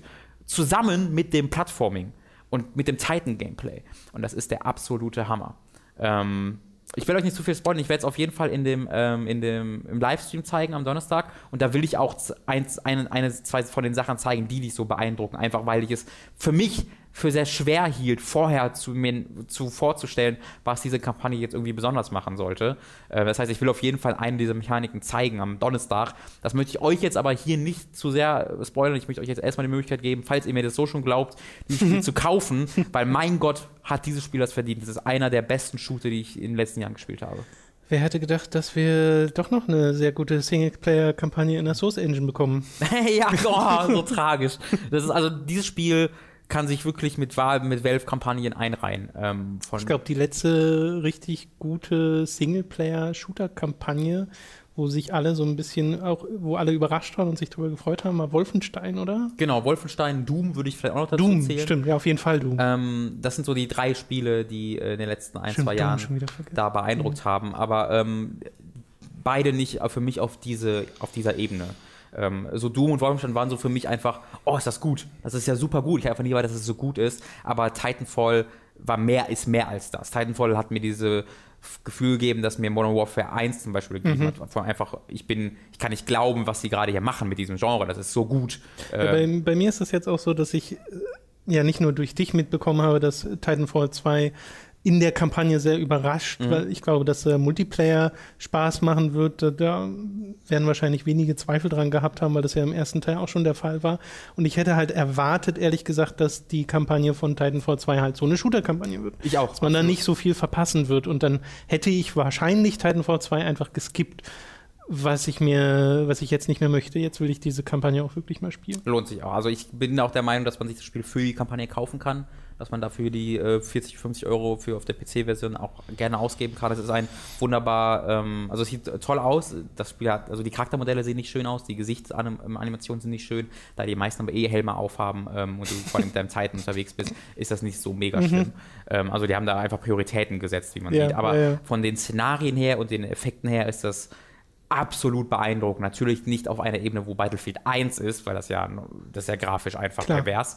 Aber äh, direkt dahinter muss ich Titanfall äh, 2 vor wenig verstecken. Ähm, und ich habe halt auch schon irgendwie sieben Stunden so mit dem Mehrspielermodus verbracht, der mir unglaublich viel Spaß auch macht. Es gibt da einen Modus, den ich erwähnen wollte unbedingt, nämlich den äh, Bounty Hunt Modus, der super funktioniert. Ich glaube, den gab es im ersten Teil nicht. Ich habe ihn zumindest nie gespielt, wenn es ihn gab. Und das ist jetzt so ein bisschen der zentrale Modus von Titanfall 2. Der funktioniert so, dass du hast zwei Teams aus je sechs Leuten bestehend. Und äh, das Spiel startet damit, dass an zwei Punkten, die dir auf der Map markiert werden, ähm, KI-Soldaten droppen.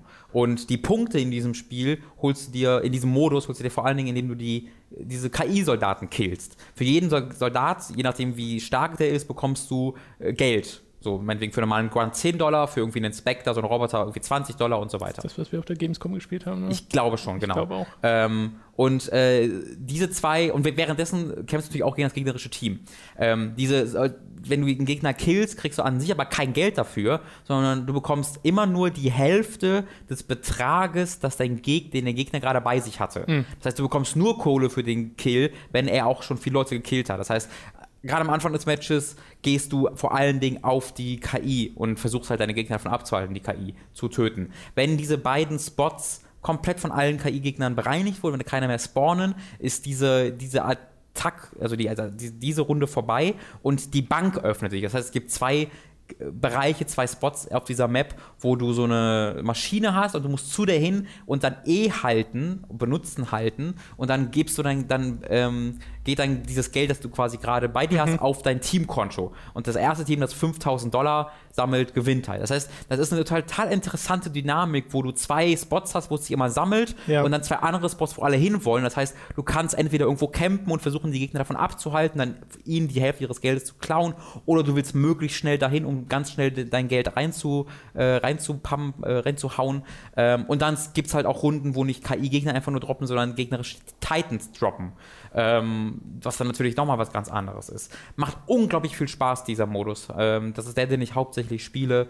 Ähm, also der, das ist nicht nur eine der besten Kampagnen, die ich in den letzten Jahren gespielt habe, sondern auch der Multiplayer-Modus macht mir mehr Spaß als so ziemlich alle Shooter der letzten Jahre, wie auch bei Titanfall 1 schon der Fall war. Du hast halt zusätzlich zu dem Gameplay von Titanfall 1 jetzt auch ein paar mehr ähm, freischaltbare Sachen, ähm, ganz viele kosmetische Sachen. Es gibt bisher keine mal Mikrotransaktionen. Äh, auch wurde schon gesagt, die DLCs sind alle kostenlos, alle Map Packs werden kostenlos sein, Moody werden kostenlos sein. Deswegen erwarte ich so ein bisschen, dass noch nachgepatcht Ja, ja. wird, der Mikrotransaktion-Modus, ähm, äh, wie das ja auch bei auch oft der Fall ist. Ähm, bisher ist aber nichts gekommen und äh, was man halt weiß, dass die DLC kostenlos ist, was sehr, sehr cool ist. Also da, auch deswegen lohnt sich durchaus diese 40, 50, 60 Euro dafür auszugeben, weil im Gegensatz zu einem Battlefield 1 werdet ihr da die nächsten sechs Monate auch kostenlos ähm, weiter, weiter befüttert werden. Das ist ja momentan auch so ein bisschen Titanfalls Problem, Battlefield Ja, 1 sehr. aus äh, ja, dem gleichen Publishing-Haus EA, Ja, halt das Call of ja Duty, den, ne? den Hype hat und Call of Duty kommt noch. Und Titanfall droht da gerade sehr unterzugehen. Mhm. Und das Ding ist ja, dass man ja jetzt nicht mal in dem Fall auf Battlefield 1 sagen kann, öh, blödes Battlefield 1, weil das ist ja auch ein gutes Spiel. Mhm. so, äh, hast ja letzte Woche drüber geredet, das macht ja auch Spaß Ja. und macht gerade sehr, sehr vielen Leuten vor allem Spaß. Aber es ist dann so ein bisschen unglücklich, dass das jetzt alles Genau. aufeinander kommt. Und bei Battlefield ist halt der Unterschied, da macht es halt der Multiplayer sehr viel Spaß, während die Kampagne Ja. okay ist, aber überhaupt geil. Das ist genau das, was ich auch von Titanfall 2 erwartet habe. Ist okay, ist mh, für die vier, fünf Stunden okay, aber mh, ist jetzt nichts, was ich irgendwie in Erinnerung behalten werde. Titanfall 2 will ich jetzt gerade direkt nochmal durchspielen. Okay. Auf dem här- härteren Schwierigkeitsgrad. Das macht unglaublich viel Spaß. Ähm, Also ich, ich glaube, ich kann es am ehesten so geschichtlich, wenn ich jetzt so die Beziehung zwischen Roboter und dem Menschen vergleichen will, würde ich vielleicht am ehesten mit Star Wars, äh, dem neuen, vergleichen, wie die Beziehung zwischen, ähm, jetzt habe ich den Druidennamen vergessen, dieser kleine Ball. BB-8. BB-8 und äh, Finn ist, wo die nicht besonders viel miteinander sprechen, aber trotzdem entsteht da irgendwie eine Beziehung mit den kleinen. BB-8 spricht gar nicht. Der spricht gar nicht, aber er hat halt diese kleinen ne, ne Bewegungen und Mannerisms, die halt ihm total Charakter geben. Und das funktioniert auch genauso, genauso toll bei BT, der dazu aber auch noch spricht und tolle Okay. Sachen sagt. Ach, ich kann, ich bin total in so einem Hach-Modus, wo ich gar nicht viel kritisieren kann, weil es Klingt einfach nach so toll dem, ist. dem vollen Paket, was man da bekommt. Ja, Was das, ja selten ist bei so einem Shooter. das ist wirklich für mich Modern War. Also das ist, man merkt, dass es von den Leuten kommt, die Modern Warfare 1 gemacht haben. Und das Okay. ist das, das ist für, wirkt für mich wie ein inoffizielles Sequel von der Wichtigkeit und der ähm, Neuartigkeit zu Modern Warfare 1. Okay. Dann rede ich doch mal über ein ganz, ganz kleines Spiel, nämlich über Owlboy, also Eulenjunge. Mhm. Wenn ich mit Dani darüber rede, versteht sie immer Oldboy, hat aber Mhm. damit gar nichts zu tun. Ja. Das ist Owlboy. Das kommt von den D-Pad Studios. Das ist ein ganz kleines Entwicklerstudio. Und äh, die kennen vielleicht ein paar Leute, die schon ganz lange Giga hören und auch Radio Giga gehört haben. Denn damals haben David, Tobi und ich die D-Pad Studios durch ein bestimmtes Spiel entdeckt, nämlich Vikings on Trampolines, was die entwickeln. Und der offizielle Release Zeitraum für Vikings on Trampolines war immer, wenn Owlboy fertig ist. Owlboy ist jetzt fertig. Zehn Jahre, über zehn Jahre haben die an diesem Spiel entwickelt.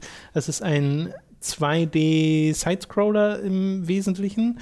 Ein, also halt Jump'n'Run und Shoot'em-Up-Elemente so gemixt, aber du bist halt ein Eulenjunge, das heißt, du fliegst die ganze Zeit rum.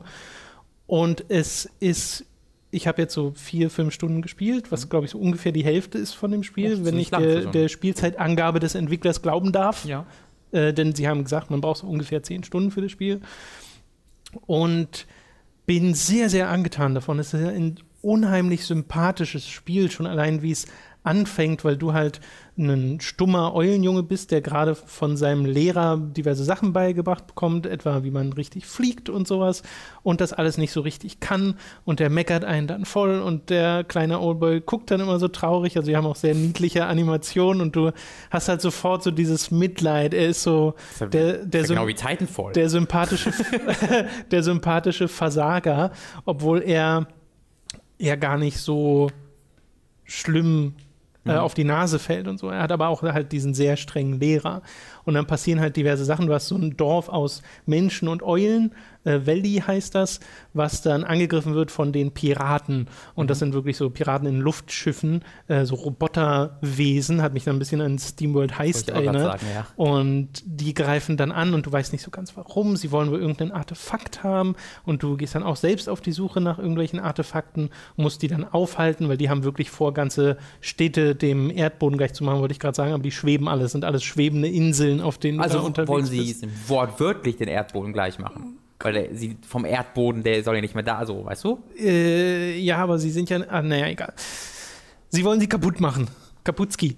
Und das ist tatsächlich gar nicht so unspannend. Also ich war wirklich überrascht, wie sehr mir die Geschichte gefällt. Die ist zwar sehr so dieses äh, Samstagmorgen Cartoon-artige, weil die Charaktere halt so bunt und schräg sind, aber halt dadurch auch sehr sympathisch. Du hast so einen Kumpel am Anfang, der einer der Verteidiger ist deines Dorfes, der an so einer Kanone rumschraubt, der dann mit dir mitkommt, der heißt Geddy und das ist halt so ein Nerd, der sieht, finde ich, voll aus wie Bernard aus äh, Day of the Tentacle und so einer großen Nase und große Brille. Und der ist aber super lieb und freundlich und ist halt dein Kumpel, weil und das denkst du halt am Anfang, wo dich der Lehrer fertig macht und das Erste, was du siehst dann, ist, wie der Eulenjunge so einen Albtraum hat von den Dorfbewohnern, die ihn alle beschimpfen und so. Dabei sind die alle voll freundlich zu ihm, die mögen ihn alle total gern. Äh, ist halt sehr herzig. Und die Spielmechanik geht dann so, dass du halt diesen Geddy zum Beispiel bei dir hast, das ist nur einer von mehreren Begleitern und den trägt der Owlboy mit sich mit, während er fliegt. Und der Geddy hat eine, Knarre, mit der er ballern kann. Und dann kommen halt diese Shoot'em-up-Elemente, dass du halt Gegner und sowas einfach kaputt ballerst oder das auch für irgendwelche Puzzles brauchst. Und später hast du jemanden dabei, der hat zum einen eine Art Shotgun, wo du dann einzelne sehr starke Schüsse machen kannst, die aber sehr, sehr lange Wiederaufladzeit haben. Das heißt, es ist jetzt nicht für den Kampf gedacht, sondern eher für äh, Umgebungselemente. Der kann damit nämlich auch Sachen wegbrennen und dann kannst du irgendwie Büsche aus dem Weg brennen oder auf andere Arten und Weisen den Weg freimachen oder das für Puzzle nutzen. Zum Beispiel, wenn ein Raum dunkel ist, ein Licht anzünden oder sowas. In die Richtung geht es dann. Und wovon ich wirklich äh, angetan bin, ist, wie abwechslungsreich das Spiel ist, weil es ist nicht nur die ganze Zeit irgendwie dieses Shoot'em Up und ein paar Jump'n'Run und Rätselpassagen, sondern wird zwischendurch auch mal so ein bisschen stealthig. Dann ist mal, äh, spielen sie mal sehr viel mit Licht und Schatten, wo du dann einfach in dunklen Arealen unterwegs bist, wo es dann nicht, wie gesagt, nicht unbedingt Stealth ist, sondern eher dieses, okay, wie finde ich mich hier zurecht?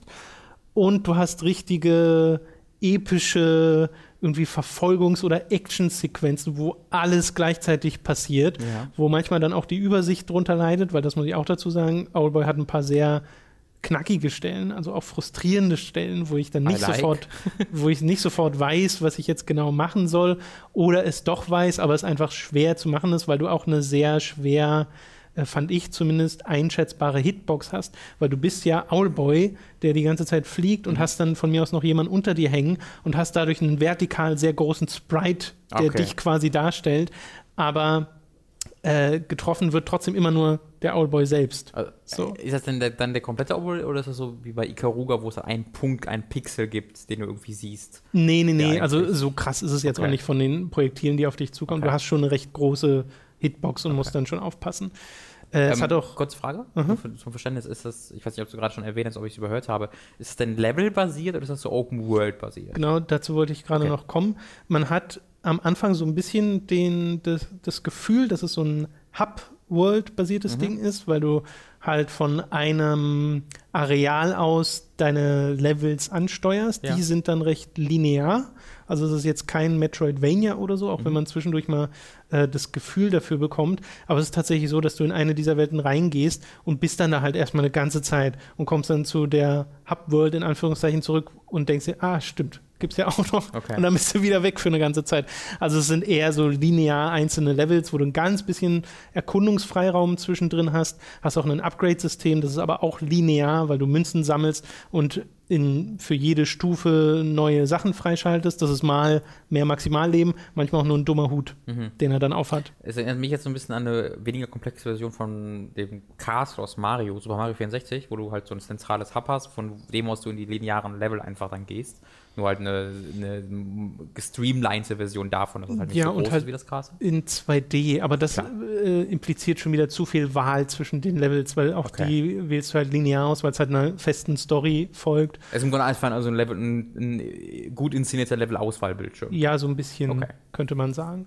Und ich bin da wirklich gespannt, was da noch kommt. Wie gesagt, bisher ist es mir sehr sympathisch, auch einfach, weil der Humor auch sehr gut ist. Es gibt ab und zu total random so kleine Teich- oder kleine Wasserstellen. Mhm. Da schwimmen dann Fische drin, die einen Zylinder aufhaben und aus irgendeinem Grund kannst du mit denen reden und sagen, Good day, Sir, und legen ihren Hut hoch und dann wieder runter. Hat keinen spielerischen Ausdruck, ist einfach nur so ein Detail. Keine Vorausgabe, oder? Nee, nee, nee, ist alles äh, lesen, aber sehr gut und Sympathisch. sympathisch geschrieben. Also guckt euch das mal an, Owlboy. Ich weiß gerade gar nicht, wie viel es kostet. Es kommt irgendwie heute oder morgen, ich glaube am, doch irgendwie 1. 2. November, also morgen oder übermorgen, ähm, kommt es, glaube ich, raus. Ja, da haben sehr viele Leute schon jetzt sehr, sehr, sehr, sehr lange Zeit drauf, äh, sehr intensiv drauf gewartet. Ähm, und scheint dann, weil alle Leute, die es mal auf Preview-Events so gespielt haben, waren immer begeistert. Ähm, und das war wirklich so ein Indie, einer der, Letz-, einer der letzten Überbleibsel dieser alten Indie-Darling-Garde, bevor das halt äh, zu einem regulären Mhm. Ist auch mega Teil des hübsch. Marktes Also wurde. wirklich, wirklich tolle, toller Sprite-Look, den die da haben, mit ab und zu mal so einer Art Zwischensequenzen, Mhm. äh, wo sie mal wirklich zeigen können, was, was damit noch so geht.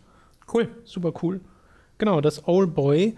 Dann können wir, bevor wir über Dark Souls reden, noch einmal über Civilization reden, denn das hast du ja jetzt ein bisschen gespielt. Mhm. Wie ist denn da dein etwas erweiterter Eindruck? Äh, ich muss da den immer noch mit ein paar Sternchen versehen, weil ich habe es ja, wie gesagt, jetzt wirklich weitergespielt, während ich Formel 1 geguckt habe. Das heißt, äh, das habe ich dann eher so gespielt, wie dann du das auch in der Vergangenheit gespielt hast, nämlich nicht mit kompletter Konzentration. Ähm, und da ist mir dann irgendwann ein bisschen der Spaß vergangen, was ich aber mir selbst zurechne, nicht dem Spiel, weil ich halt irgendwann die Übersicht verloren habe.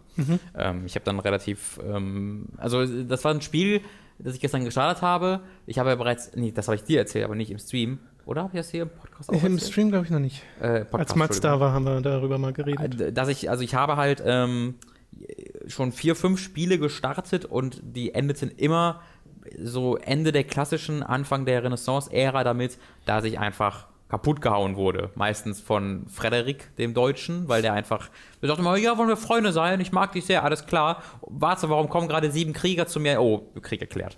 Ähm, weil der will halt, er geht halt einfach immer auf Herrschaftssieg, dass der alle Leute platt macht. Und jedes Mal. Also du kannst dem noch so freundlich gesehen sein, alles machen, was er will, der wird dir irgendwann den Krieg erklären. Äh, und so war es halt in diesem Male auch. Das, das war aber relativ früh in dem Match. Ähm, und zu diesem Zeitpunkt hatte ich ordentlich Gold angesammelt. Das heißt, ich hatte nur eine Einheit und er kam dann irgendwie mit sechs ähm, Kriegereinheiten an. Und ich habe mir einfach von dem Gold in meinen zwei Städten, die ich zu diesem Zeitpunkt hatte, dieses komplette Gold für irgendwie sieben oder acht Kriegereinheiten ausgegeben, mhm. ähm, sodass er dann sehr schnell einen Rückzug begonnen hat und mir direkt ein Friedensangebot gemacht hat. Ich dachte, nope, fuck you. Hat, er hat mir irgendwie acht oder neun dieser Angebote gemacht, wo er immer mehr Geld mir gegeben wollte. Ich habe die einfach alle abgelehnt und habe ihn einfach komplett überrannt und ihn dann besiegt und fertig gemacht und habe ihn einfach ausgelöscht. Und das hat sich sehr gut angefühlt. Ich sagen, das war aber das, hat, das cool. war so befriedigend, ja. weil, weil er gibt dir dann, er hat so einen, so einen, so einen, so einen Regentenstab und ist halt die ganze Zeit so hoch und so, hallo, ich bin Frederik, der König von dem Herrscher dieser Leute, hast du nicht gesehen? Und dann ähm, beugt er sich quasi von über und reicht dir so seinen Stab in der Animation. Ja, fick dich! Kannst du sonst wohin rammen, den scheiß Stab! Äh, und dann war er halt weg und ich war sehr glücklich darüber. Hab halt, hatte da, ich hatte dann als Stadt, ich glaube, ich hatte Dubai, Aleppo und Aachen. Ich weiß nicht, ob Dubai korrekt war, aber das waren, glaube ich, die drei Städte, die ich hatte, weil ich halt immer als Arabien spiele, weil ich gerne äh, auf. Hatte ich in meinem letzten Spiel auch, da hatte ich Kairo als Hauptstadt. Und Damaskus als zweite. Ja, vielleicht war es auch Damaskus, äh, du, äh, Aleppo und äh, Aachen. Aber auf jeden Fall war es halt so ein ganz schöner ähm, mhm. Kontrast dazwischen. Äh, ja, und das habe ich dann tatsächlich bis in die Neuzeit fast gespielt. Also ich habe auch so Fliegertechnologie dann äh, erforscht und so weiter. Ähm, aber was da beim, wenn du auf religiös, auf religiöse Herrschaft gehst, so ein bisschen wichtig ist, sehr wichtig ist, dass du mit deinen Missionaren in die Welt hinausgehst und halt die anderen Städte ähm, von deiner Religion überzeugst. Und ich habe, für mich war das dann sehr, sehr viel Fummelarbeit, weil du die Missionare, nachdem sie halt zwei, dreimal Leute davon überzeugt haben, dass sie deiner Religion beitreten sollen, verschwinden sie halt. Die können das nur zwei, dreimal machen, dann musst du halt neue kaufen. Äh, und ähm, das wird dir jetzt zum Beispiel nicht als Sache angezeigt, die du noch machen musst. Das hast du ja im letzten Podcast erklärt. Alles, was du machen musst in der Runde, wird unten rechts angezeigt, bevor du in die nächste Runde gehen kannst. Missionare auszubilden ist aber optional. Das heißt, daran musst du denken. Du musst daran denken, die Stadt anzuklicken und die auszubilden. Und dann musst du die Übersicht behalten, wo du die hinschicken willst. Währenddessen äh, gibt es, hatte ich Suchama auf der gleichen Map, die auch auf Religion ausweichen. Das heißt, die haben ihre Missionare rumgeschickt und es wurde halt ständig wieder von den gegnerischen Religionen übernommen. Ich musste also neue dahin schicken.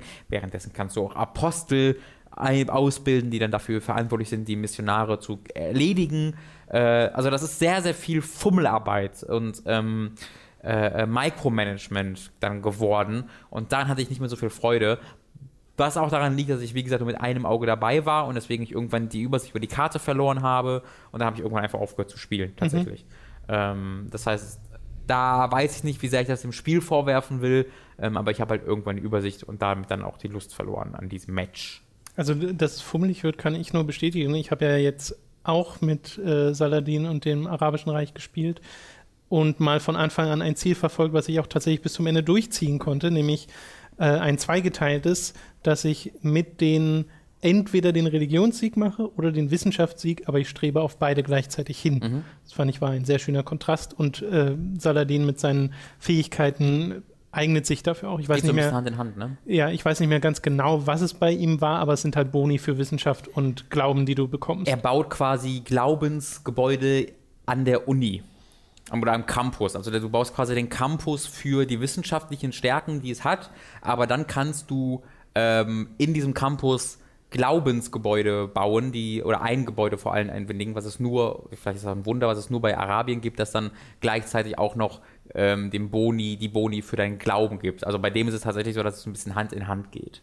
Genau, und das habe ich dann da auch gemacht und war mit Amerika und Paris auf einer Insel, mit denen ich mich beiden sehr schnell befreunden konnte, einfach durch konstante Abkommen, also irgendwelchen Handel betrieben, wo man übrigens die NPCs mega bescheißen kann. Also da ist das Ja. Spiel nach wie vor ein bisschen kaputt, weil du kannst den, also was ich mal gern gemacht habe, wenn die irgendeinen, irgendeinen Artefakt hatten, irgendeine Art von Kulturerbe, ein großes Werk eines Künstlers oder sowas, habe ich darauf geklickt und gesagt, was möchtest du dafür haben? Und dann ist es meistens ja 400 Gold und dann nochmal 50 Gold über 30 Runden.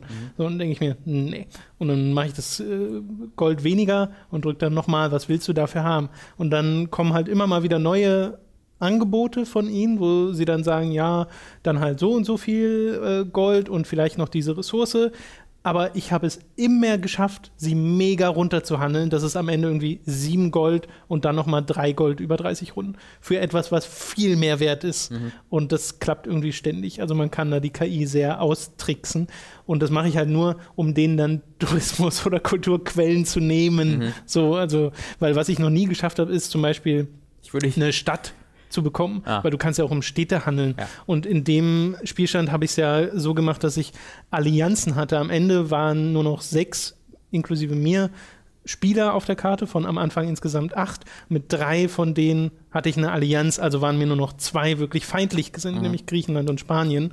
Und ich hatte auf der Hauptinsel, wo Paris und Amerika waren, schon längst meine Religion verteilt, Judentum, die arabischen Reiche, die den Judentum äh, überall verteilen, of course. Und Ich mache mal Turtlenism.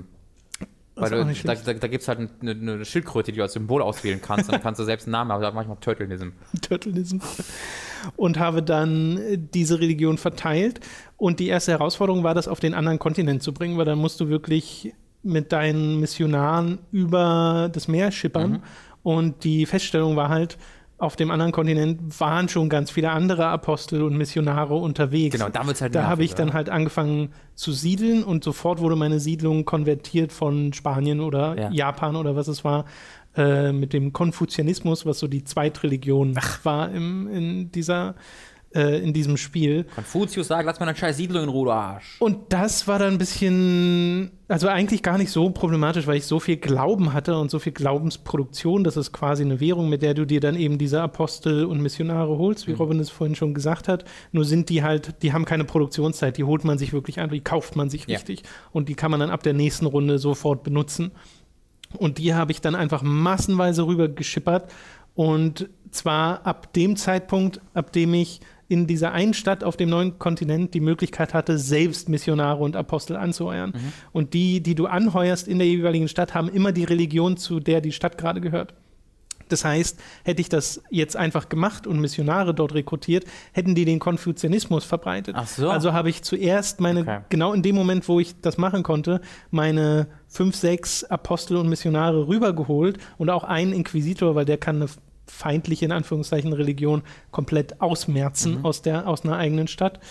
Und habe das gemacht, die dann konvertiert und dann hatte ich wirklich eine Stadt, eine Bastion auf diesem mir noch fremden Kontinent, die Apostel und Missionare auch herstellen konnte in meinem Glauben. Ja. Habe dann Griechenland, Japan nach und nach konvertiert. Und das Schöne an dieser Religion ist, sie wird irgendwann wie so ein kleiner Virus, der verbreitet sich dann von alleine. Und ich hatte wirklich zum Schluss die absurde Situation, dass ich Spanien, die letzten, die wirklich noch fremd konvertiert haben, dass ich unter denen gesiedelt hatte. Wie unter denen. Naja, weil ich ja, Ach so, die südlich hatten, von denen. genau südlich Okay. von denen, die hatten eine große Insel und ich war ganz im Norden. Ja. Es war meine einzige Stadt dort, meine einzigen beiden Städte und zu denen hinzukommen war immer mega anstrengend mit Mhm. den Missionaren.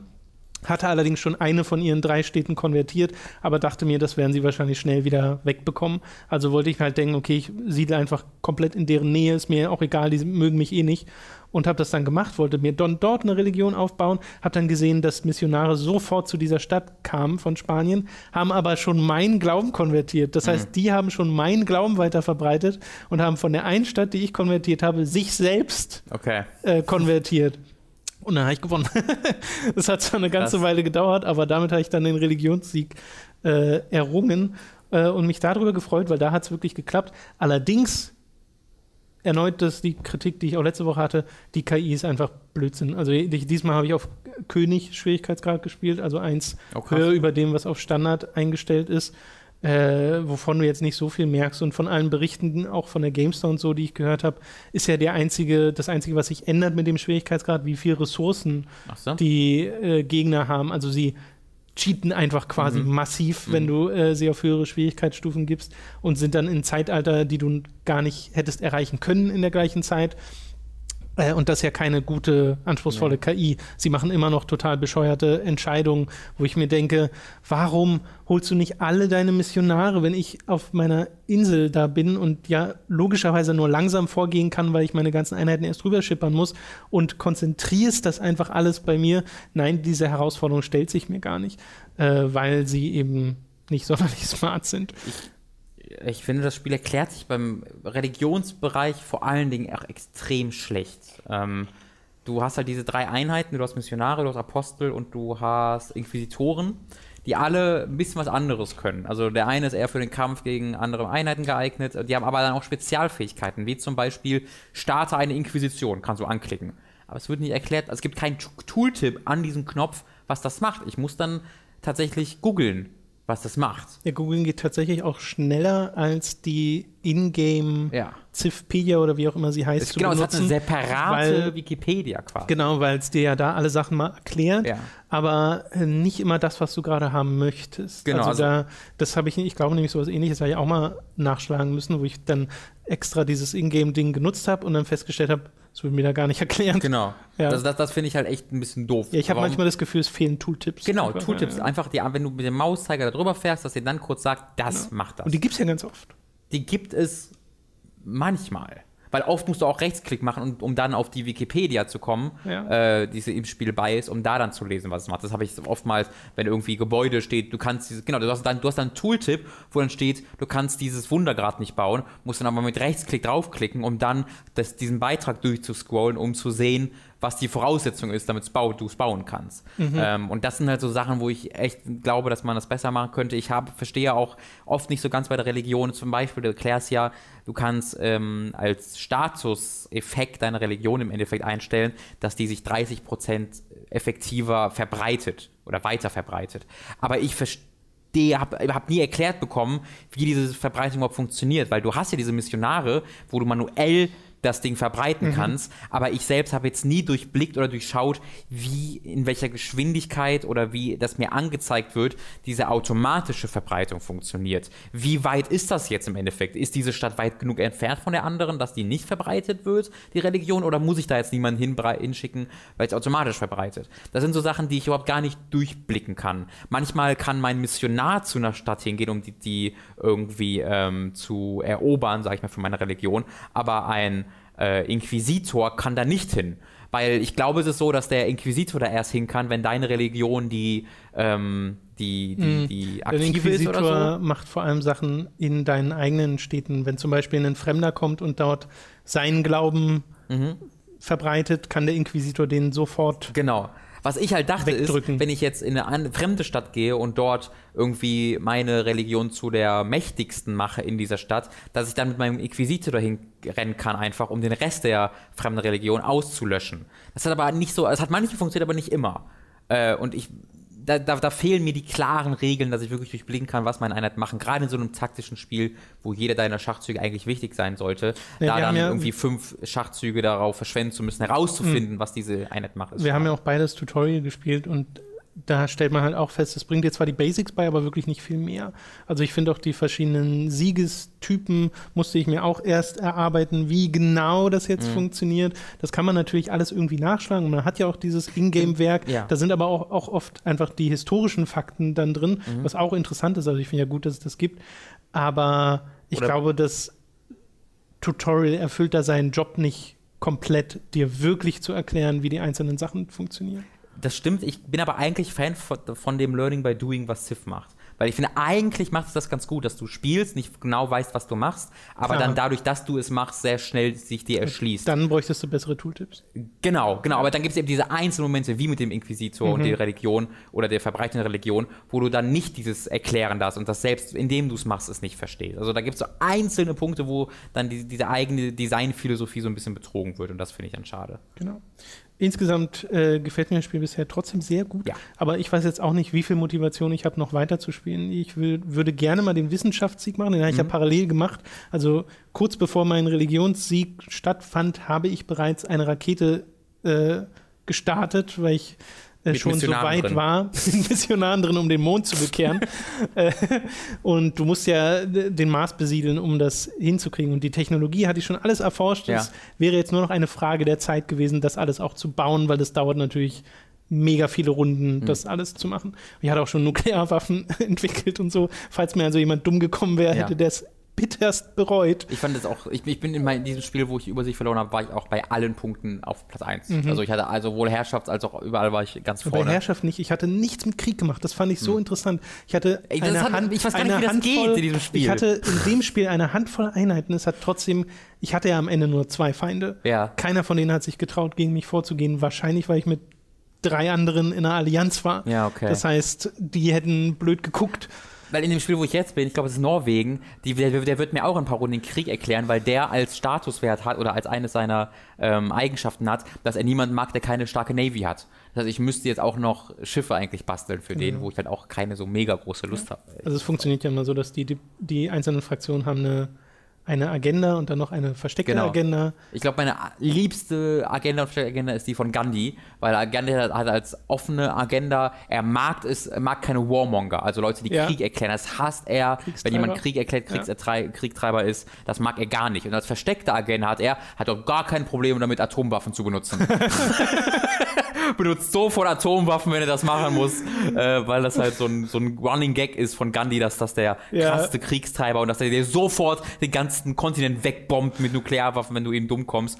Und das finde ich Das halt so schön, schlecht, ja. weil ich habe halt ganze Zeit so, oh, ganz vorsichtig bei Gandhi, den nicht niemandem Krieg erklären. Deswegen war ich froh, dass mir dann Deutschen Krieg erklärt, dass ich die dann ohne Strafe quasi einfach Mhm. äh, ausrotten konnte. Äh, und dann irgendwann bin ich halt gut Kumpel mit Gandhi und dann sehe ich, ah, oh, mm, okay. Benutzt gerne Atomwaffen. Ja. Ne, Und mag auch an, also seine Eigenschaft war auch, dass er Zivilisation gerne mag, die einen großen Fokus auf nukleare Abschreckung äh, stellen. Ja, das war so ein bisschen das, was ich gemacht habe. Das Ja. finde ich halt so witzig, eine wissenschaftlich mega fortgeschrittene, religiös sehr strenge äh, Fraktion als arabisches Reich, das den Judentum verbreitet Mhm. und äh, mit Nuklearwaffen droht, wenn, wenn äh, es Vielleicht Gefahr müsstest gibt. du das irgendwie verbinden, dass du den Nuclearism verbreitest, dass deine Nuclearism, ja, ganze genau. Religion auf Nuklearwaffen Das erinnert mich jetzt wieder ist. an Fallout, da gibt es doch so eine Fraktion, glaube ich. Stimmt, in Fallout 3 halt, ne? Die, die, Ja, ja. ja, stimmt. Äh, also mir macht es schon sehr viel Spaß, aber es, also die KI ist mein persönlich größtes Okay, aber dann hast du doch mittlerweile auch bestimmt schon 20, 30 Stunden damit verbracht, oder? Wenn du schon so. Ein bisschen mehr als 20 sind es jetzt. Okay.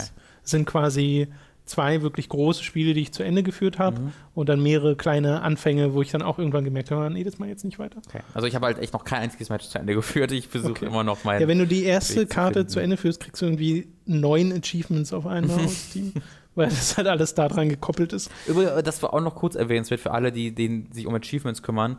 Ähm, Titanfall sind 99% Achievements in der Kampagne tatsächlich. Und die, die Multiplayer-Achievements sind alle ähm, Spiel ein Spiel oder geh, trete einem Netzwerk bei oder sowas. Also es hat quasi alle Achievements im Singleplayer, Okay. was ich ganz interessant finde. Okay. Freut sich der Completionist drüber. Ja, genau, wenn ich jetzt auch bei Xbox One sitzen würde, nicht auf dem PC, würde ich da mir alle holen. Ja. Reden wir doch ein bisschen über Dark Souls 3, Ashes of Ich würde Ariandel. aber gerne ein bisschen weiter über Titanfall reden, oder? Nein, 1. nein, wir reden jetzt über Aber Dark Souls Zeit, 3. der Roboter, ne, der hat so eine Faust und dann macht er manchmal so, äh, dann musst du dem beibringen, wie man Daumen hoch macht. Das ist ziemlich gut. Komm, Titanfall. Kannst du irgendjemandem lieber- Dark Souls beibringen, wie man das lieber selbst spielen, als jetzt noch mehr davon zu hören und mich teasen zu lassen. Dark Souls 3 haben wir nämlich beide gespielt, den DLC, du live durch. Ich habe es dokumentiert im Videotagebuch, wie anfangs erwähnt. Und wir können ja erstmal spoilerfrei bleiben und unseren Eindruck sagen. Mhm. Und mein Eindruck, äh, den ich ja auch schon in den Videos getätigt habe, ist, dass ich es nur okay fand. Geht mir genauso. Ich glaube, ich würde den letzten Boss oder den Hauptboss dieses Spiels als Ausnahme von diesem, von diesem Urteil nehmen, denn insgesamt fand ich den DLC auch okay. Es hat halt die für mich langweiligste Form von Dark Souls und Bloodborne eingenommen, nämlich große offene Gebiete. Ähm, das ist bereits das, was mir an Dark Souls, äh, Dark Souls 1 bis 3 und Bloodborne am wenigsten gefällt, wenn nämlich einfach ein großes, der, der Wald aus Bloodborne, den, den hasse ich. Ich äh, fand die äh, Farron's Keep, ist Dark Souls 3 ist, glaube ich, fand ich ganz furchtbar. Nicht nur wegen dem äh, langsamen Rum Rumrennen, sondern weil ich es einfach spannender finde, wenn mich Dark Souls durch sehr geleitete Level mit coolen Abkürzungen und sowas führt, wo ich ähm, halt irgendwie ein bisschen geleiteter mich fühle. Undead Burg ist natürlich, oder halt die Painted World of Ariadnes äh, in Dark Souls 1 mhm. sind die besten Beispiele dafür. Und dass jetzt halt du wieder in der Painted World bist, in einer anderen, der von Ariane Del zwar, aber trotzdem wieder in der Painted World bist und die halt genau nicht das macht, was die große Stärke vom dem ersten Teil der Painted World war, das fand ich halt sehr enttäuschend. Allein ja. wenn wir jetzt mal vom Level-Design sprechen. Ja, naja, du hast halt dieses Schneegebiet, wo, was ich als Szenario gar nicht verkehrt finde und wie es sich zumindest am Anfang auch gibt, dass es auch ab und zu mal Schneegestöber gibt, was dann deine Sicht ein bisschen begrenzt. War das so? Das wollte ich gerade äh, mal ja, als ganz, Idee ganz, nennen. Aber. Du hast es am Anfang, äh, direkt wenn du aus der ersten Höhle rauskommst und dann mittendrin, glaube ich, noch einmal hatte ich, wo ich mich wirklich aktiv daran erinnere, wo es ein bisschen Schneegestöber gab, okay. aber es ist die Ausnahme. Mhm. Äh, du hast aber auch so ein paar Elemente, du bist ja in so einer Art Rabendorf, das fand ich auch noch ganz nett, was sie da gemacht haben, vor allem weil mir dort der Hauptgegnertyp sehr gefällt. Und Hauptgegnertyp ist eigentlich übertrieben, weil von denen gibt es Vier? Vier ja. insgesamt oder so. Äh, aber die sind super cool. Ähm, ja, da würde ich zwei teilen wollen, weil da gefällt mir das Szenario super cool. Aber das Leveldesign neu dieses Dorfes fand ich dann doch wieder äh, ziemlich lahm, weil äh, das war auch sehr offen gestaltet. Du hast da jetzt kein, du hattest da halt zwei, drei Wege, die du wirklich mal nachsuchen musstest, um irgendwie an Items zu kommen, an coole Waffen zu kommen. Aber äh, das war halt eine sehr, sehr kleine Siedlung aus sehr, sehr wenigen Gebäuden und ich hätte mich dann gefreut, wenn es sowas wäre wie dieses Undead Settlement aus Dark Souls äh, 3 äh, mhm. Also, ähm, dass mhm. er wirklich groß war und unübersichtlich war und wo du dann nach drei Stunden rumgerannt, ach, hier bin ich jetzt wieder, diese Erfahrung hattest. Währenddessen hast du dich ja, das war ja wirklich nur eine Straße quasi in dem DLC, aus dem dieses Dorf bestand. Ja, das sind ähm, eh sehr äh, kleine Versatzstücke, weil selbst wenn du sagst, große offene Gebiete, die sind ja nicht wirklich so groß. Also mhm. ich glaube, wenn man jetzt an sowas wie Farron's Keep aus dem Hauptspiel denkt, das ist schon deutlich größer gewesen als die, dieser Schneeebene, diese Schneeebene oder der kleine, das kleine Waldstück, das man hier äh, bereist, weil das ist halt alles sehr kompakt und das ist halt auch dieser DLC, er ist sehr kompakt. Es sind kleine Versatzstücke, als ich das mit meinem Zweitcharakter gemacht habe. Mhm. Ich glaube, ich war in 20 Minuten durch alles durch, mhm. weil ich einfach nur die Hauptdinger so abgeklappert bin oder so oder eine halbe Stunde oder so, äh, weil das halt alles nicht so wirklich. Das ist aber auch ein bisschen unfair, war. weil das viel optional ist, ne? Naja, natürlich, ja. Wenn also das, halt das, das hat man trotzdem noch, dass man so ein paar äh, optionale Sachen zum Entdecken hat. Es gibt ja zum Beispiel so einen Turm, den muss man ja gar nicht rein oder sowas, mhm. äh, wenn man jetzt straight nur von Ziel zu Ziel gibt. Und selbst einer der Bosse ist ja optional mhm. und auch den muss man ja wirklich suchen, um mhm. dahin zu kommen. Äh, ich, ich, persönlich würde dem Spiel nämlich die Länge gar nicht zum Vorwurf machen wollen oder wie viel, den Umfang, weil ich persönlich, wenn ich jetzt halt mal den letzten Bosskampf rausnehme, an dem ich halt ein bisschen länger saß, habe ich immer noch fünfeinhalb Stunden für das Spiel gebraucht, für den DLC gebraucht. Äh, und ich glaube, für Old Hunters habe ich um die zehn gebraucht. Was kommt doch hin, oder? Für Old Hunters 10, 11 Stunden?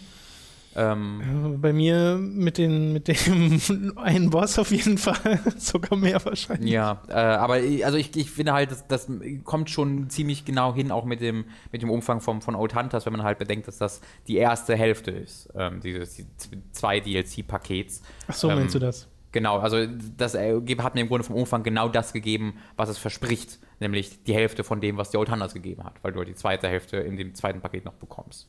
Hm. Ja, ja, ja. Ich glaube, mich würde es auch nicht so sehr stören, wenn einfach das, was ich gesehen hätte, mich mehr um, umgeworfen hat, ja. weil ich fand jetzt, nichts davon hat mich irgendwie sonderlich beeindruckt oder mir die Kinnlade runtergeschubst, bis auf der Endgegner äh, des DLCs, wo Sachen passiert sind, die wirklich einen Eindruck hinterlassen, mhm. der über das eigentliche Spielen hinausgeht, sondern das spielt sich so weg und man kommt auch recht problemlos durch, bis man dann beim letzten mhm. Boss ist äh, wo es dann wirklich mal schwer wird. Und das ist halt so, ja, das, das macht ja durchaus Spaß, weil halt Dark Souls 3 Spaß macht und das Kämpfen halt Spaß macht. Aber es ist jetzt nichts, wo ich sagen würde, das kommt auch nur annähernd an die Qualität ran, die eben ein Old Hunters hatte oder einen Artorias of the Abyss. Old Hunters hat halt konstant dich überrascht und dir neue Sachen geboten. Also dieses Fishing Village war ja wirklich was, was du im Hauptspiel so nie hattest. Ja, oder äh, Crown of the Ivory King, der Eis-DLC von hm. Dark Souls 2. Da bist du ja auch in einem Schneegebiet unterwegs ja. in Ilium Lois, was mich, als ich es mir nochmal angeschaut habe, sehr an Irithil erinnert, hm. äh, weil es halt auch so ein bisschen diese Anolondo-artige Struktur oder ja, Häuser hatte mhm. und dann halt das alles in so ein Schneeszenario gehüllt, wo du dann gegen Avas Pet äh, kämpfst, so der, einen Tiger, der erst unsichtbar ist äh, am Anfang, wenn du ihm das erstmal begegnest. Und äh, das auch anfängt mit einem unfassbar coolen Panorama, das zumindest damals einen Eindruck bei mir hinterlassen hat, wo du vor den Mauern dieser Welt stehst, mhm. die in der, um den, ums Tor herum so Eisranken hatten. Also das fand ich sah mega cool aus damals. Äh, ist natürlich wahrscheinlich heute aus technischer Sicht ein bisschen was anderes, mhm. weil da muss man ja sagen, haben From Software doch einige Schritte gemacht seit Bloodborne. Ja. Äh, ja, Aber auch da ist halt der DLC nicht besonders stark, denn diese, also das hat teilt im Grunde in diese drei Gebiete auf. Ne? Du hast äh, erst einen großen Schneebereich, du hast einen kleinen Dorfbereich und dann nochmal so einen Schneeklippenbereich, würde ich es jetzt mal nennen, wo du so ein bisschen auch vertikal bist. Und der letzte Bereich, den fand ich echt nicht gut. Also wenn ich die ersten beiden, die ersten beiden einfach durchschnittlich fand und weder besonders schlimm noch besonders gut, fand ich diesen letzten Teil dieses DLCs wirklich aktiv nicht mehr gut, weil ähm, das im Punkto Unübersicht nochmal einen Schritt nach vorne macht. A, das wird halt dazu noch sehr vertikal und du hast sieben Wege, die zum gleichen Punkt führen. Äh, du hast sehr wenige Wege nur noch, die dich leiten. Also ich habe da komplett die Übersicht sehr schnell verloren und hatte vor allen Dingen auch keinen Spaß daran, dieses Gebiet zu erkunden, weil es so unglaublich gleichförmig designt war. Du bist zu diesem Zeitpunkt schon drei, vier Stunden im Schnee unterwegs und dann wird es halt Schnee mit ein bisschen Schlamm dabei und ein bisschen Bäumen dabei. Ähm, und, und dazu, den gleichen Gegnern, die du vorher Exakt, genau. Das ist dann das erste Mal in dem C, dass er sich wieder wiederholt. Äh, weil dieser C ist sehr kurz und dann nochmal in einem Gebiet die exakt gleichen Gegner mhm. nur in einer größeren Menge fortzusetzen, ist halt echt, echt, echt, echt lahm. Ähm, deswegen habe ich auch dieses Gebiet gar nicht mehr komplett durchsucht und ich habe da auch einiges verpasst äh, in, an, an, Gegenständen in diesem Gebiet. Ähm, aber da wollte ich einfach nur durch, ähm, weil mir das tatsächlich nicht mehr viel genau. Freude bereitet. Dann lass uns doch mal kurz einsteigen, wirklich ins Spoiler-Territorium, wo wir wirklich mal die Bosse spoilern, falls ihr also dieses äh, diesen DLC noch erleben wollt, an dieser Stelle ein paar Minuten nach vorne springen, ist äh, im Zweifel auch in der Beschreibung das nächste Thema. Äh, so könnt ihr dahin skippen.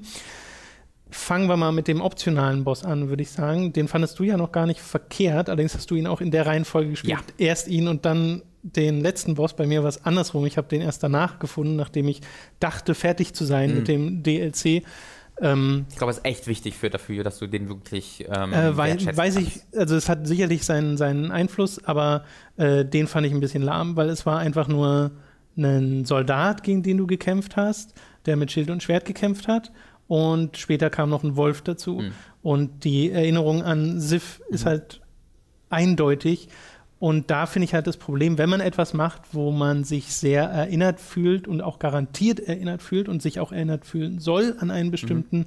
Boss, dann muss man es cooler machen als beim mhm. ersten Mal. Und das ist es hier nicht. Ich ja, finde, Sif ist um Welten cooler als ja. äh, dieser, der Champions Grave Tender mhm. heißt er und wie der Wolf heißt, weiß ich gar nicht mehr. Great Wolf einfach, glaube ich. Great ich glaube, der hat keinen Namen. Ja.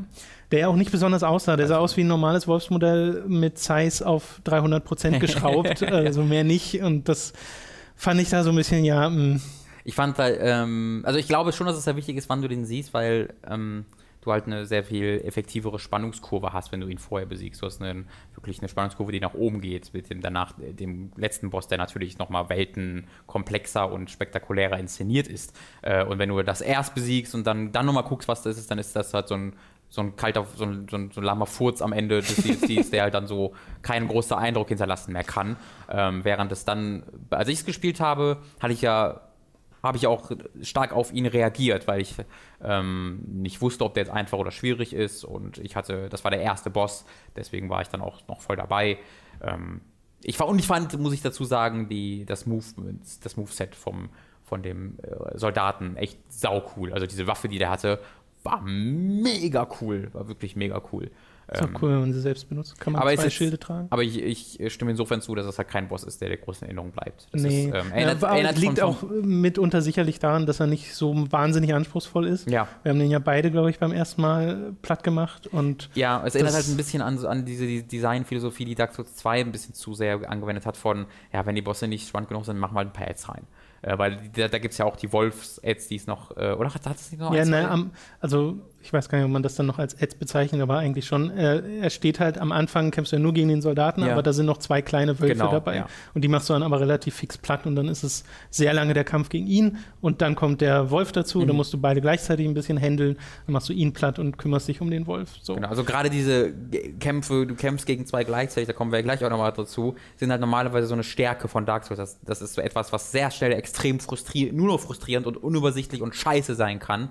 Ähm, und die, das, die, die, die fehlende Übersicht ist sicherlich auch jetzt noch Teil von so Kämpfen, wie halt den, über den wir gleich noch sprechen, oder eben äh, äh, Ornstein und Smaug. Äh, aber trotzdem sind die eben großartig designt und aufeinander abgestimmt. Und das finde ich, ist nicht ganz der Fall in diesem Kampf, sondern die sind halt beide da, aber so wirklich jetzt das Gefühl, dass die so groß zusammenarbeiten oder sich ergänzen oder sonst irgendwas hatte ich jetzt nicht. Ich Ja, habe was halt genau so cool den gefunden hätte, wäre irgendwie, wenn du dann, wenn, so. genau, wenn du ihn besiegst oder so, schnappt sich der Wolf den und dann reitet der auf den Genau. und bekommt irgendwelche Spezialfähigkeiten Genau. äh, noch dazu, wo es dann auch mal optisch opulent wird. Äh. Und dann kommt natürlich noch dazu, dass du gegen diesen Wolf vorher schon gekämpft hast, zweimal. Wobei ich das gar nicht so verkehrt finde. Ich also auch dieses nicht. Hinleiten darauf, dass du ihn am Anfang siehst, wie er dort auf dem Felsen sitzt und dann kommt er runter und Ja. kämpft gegen dich. Und das hat mich erst so ein bisschen verwirrt, weil es sieht, er macht eine Todesanimation, aber verschwindet nur. Äh, aber der Schaden, den du ihm da zufügst, den hat er dann tatsächlich. Ja. wenn du gegen ihn cool. kämpfst. Das finde ich noch ganz nett.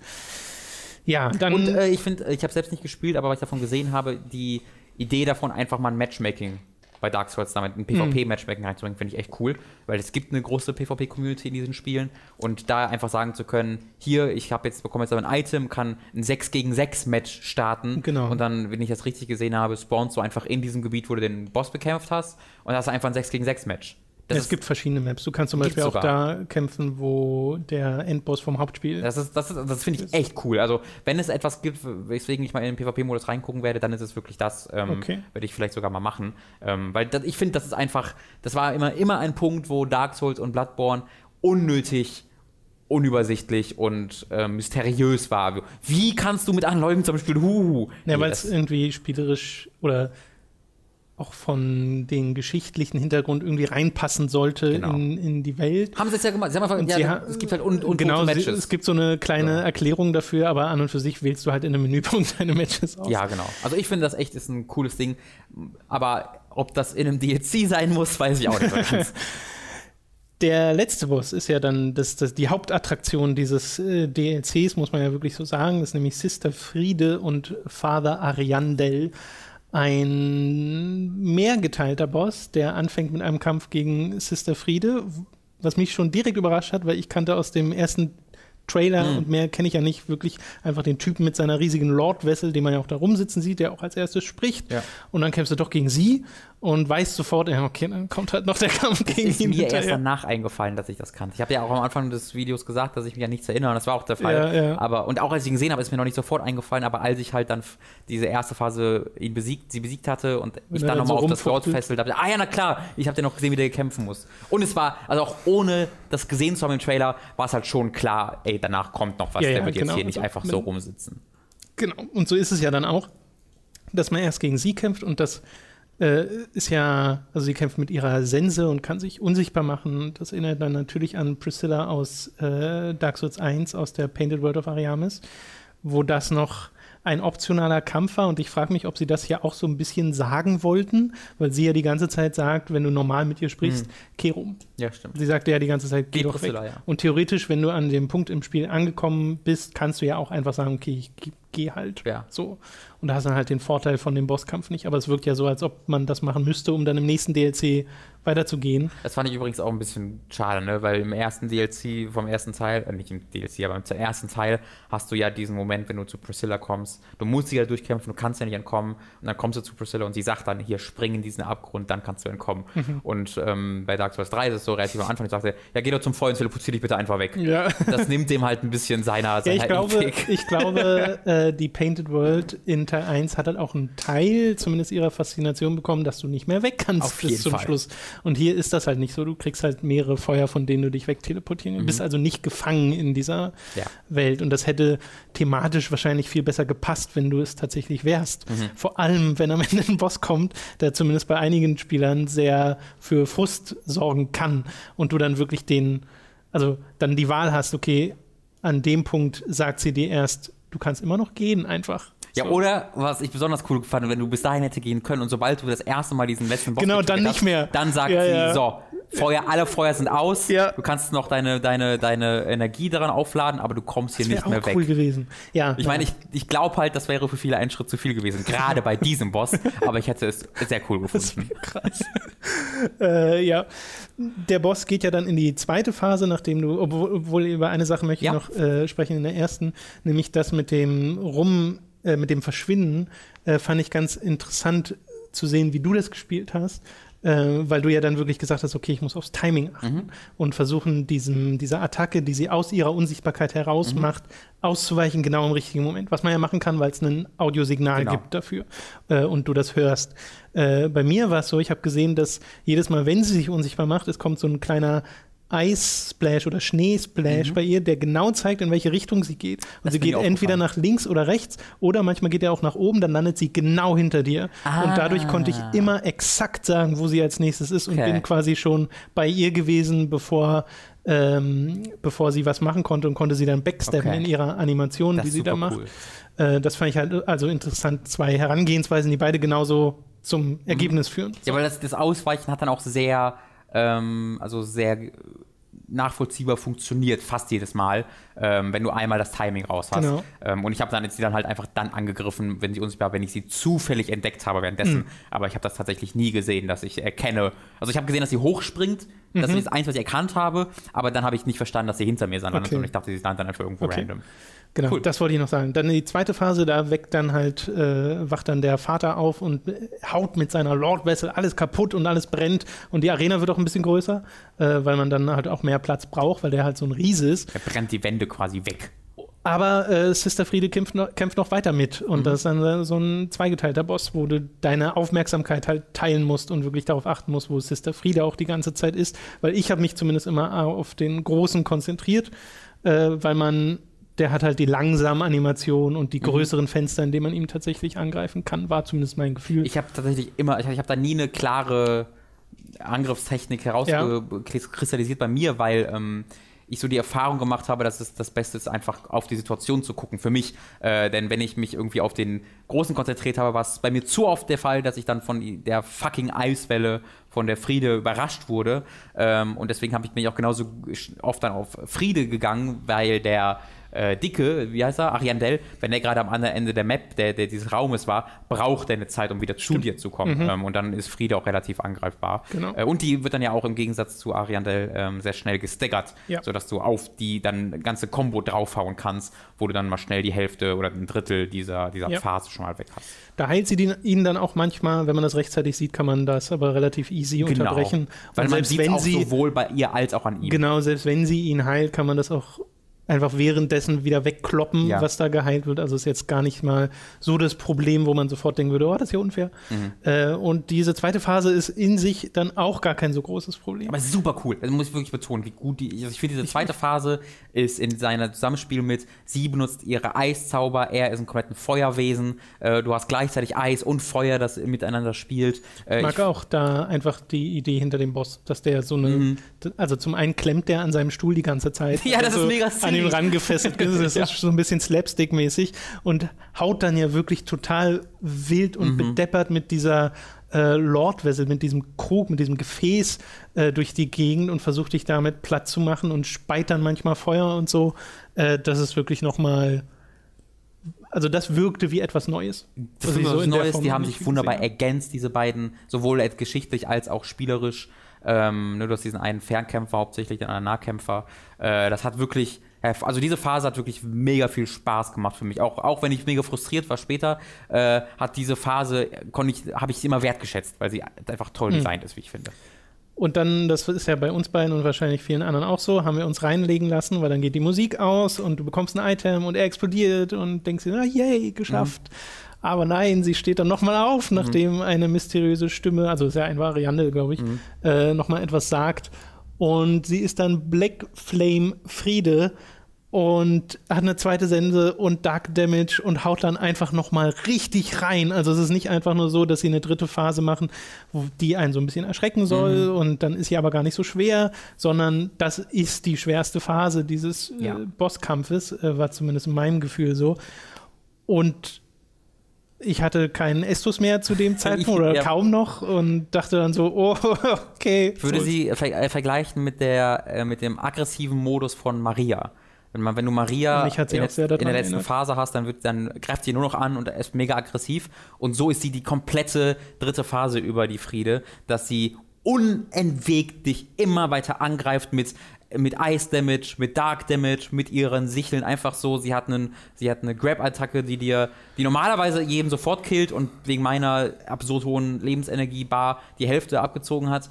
Ähm, also da ist es wirklich so, dass du eine komplette Phase lang diese absurde, aggressive auf dieses Verhalten von dieser Friede einfach kontern musst und das nach diesen beiden Phasen. Genau. Äh, und ich freue mich, ich habe immer noch sehr Spaß daran, meine Reaktion zu sehen. in diesem, okay, zweiter, zweiter Try, machbar, Ja, ja. War, war machbar, war okay. Machbar. Und dieses Spiel trollt. Naja, dieses machbar, das sage ich eigentlich, das habe ich auch bei ähm, beim Nameless King dann gesagt, weil es gibt so Bosse wie Ludwig, wo ich finde, das ist zwar auch, das kannst du zwar machen, das kannst du zwar schaffen, aber dieser Boss ist nicht darauf ausgelegt, ihn zu schaffen.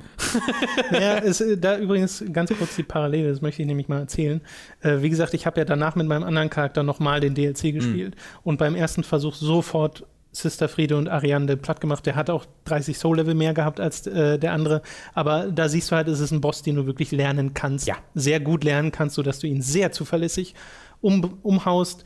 So ziemlich egal, welches Level du dann hast. Natürlich nicht, wenn du zu krass unten bist und so, dann kann, kann das ja immer noch Probleme machen.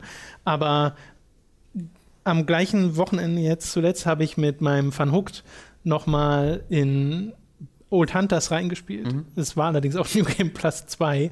Ja, äh, das ist meine Erfahrung, die du dann und hattest. Ne? äh, gegen Ludwig gekämpft. ja. Alter Falter. Ja. Da habe ich sofort wieder gemerkt, das ist so. Oh, Im New Game Plus dieses Ding zu bekämpfen ist einfach.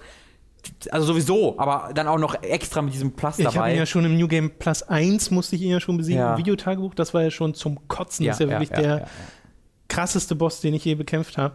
Und im New Game Plus 2 müß, bräuchte ich jetzt wahrscheinlich nochmal vier Stunden, um den besiegen Da habe ich mir ja dann auch einfach Hilfe dazu geholt und dachte mir, fuck it, das macht mir einfach keinen Sch All, ne, Allgemein, wenn, wenn, man, wenn ich mir jetzt bedenke, dass du, noch, dass du Old Hunters auch in zwei geteilt bekommen hättest, dann hättest du im ersten Teil Ludwig und diese, diesen Kirchenboss gehabt, diesen, diesen Secret-Boss.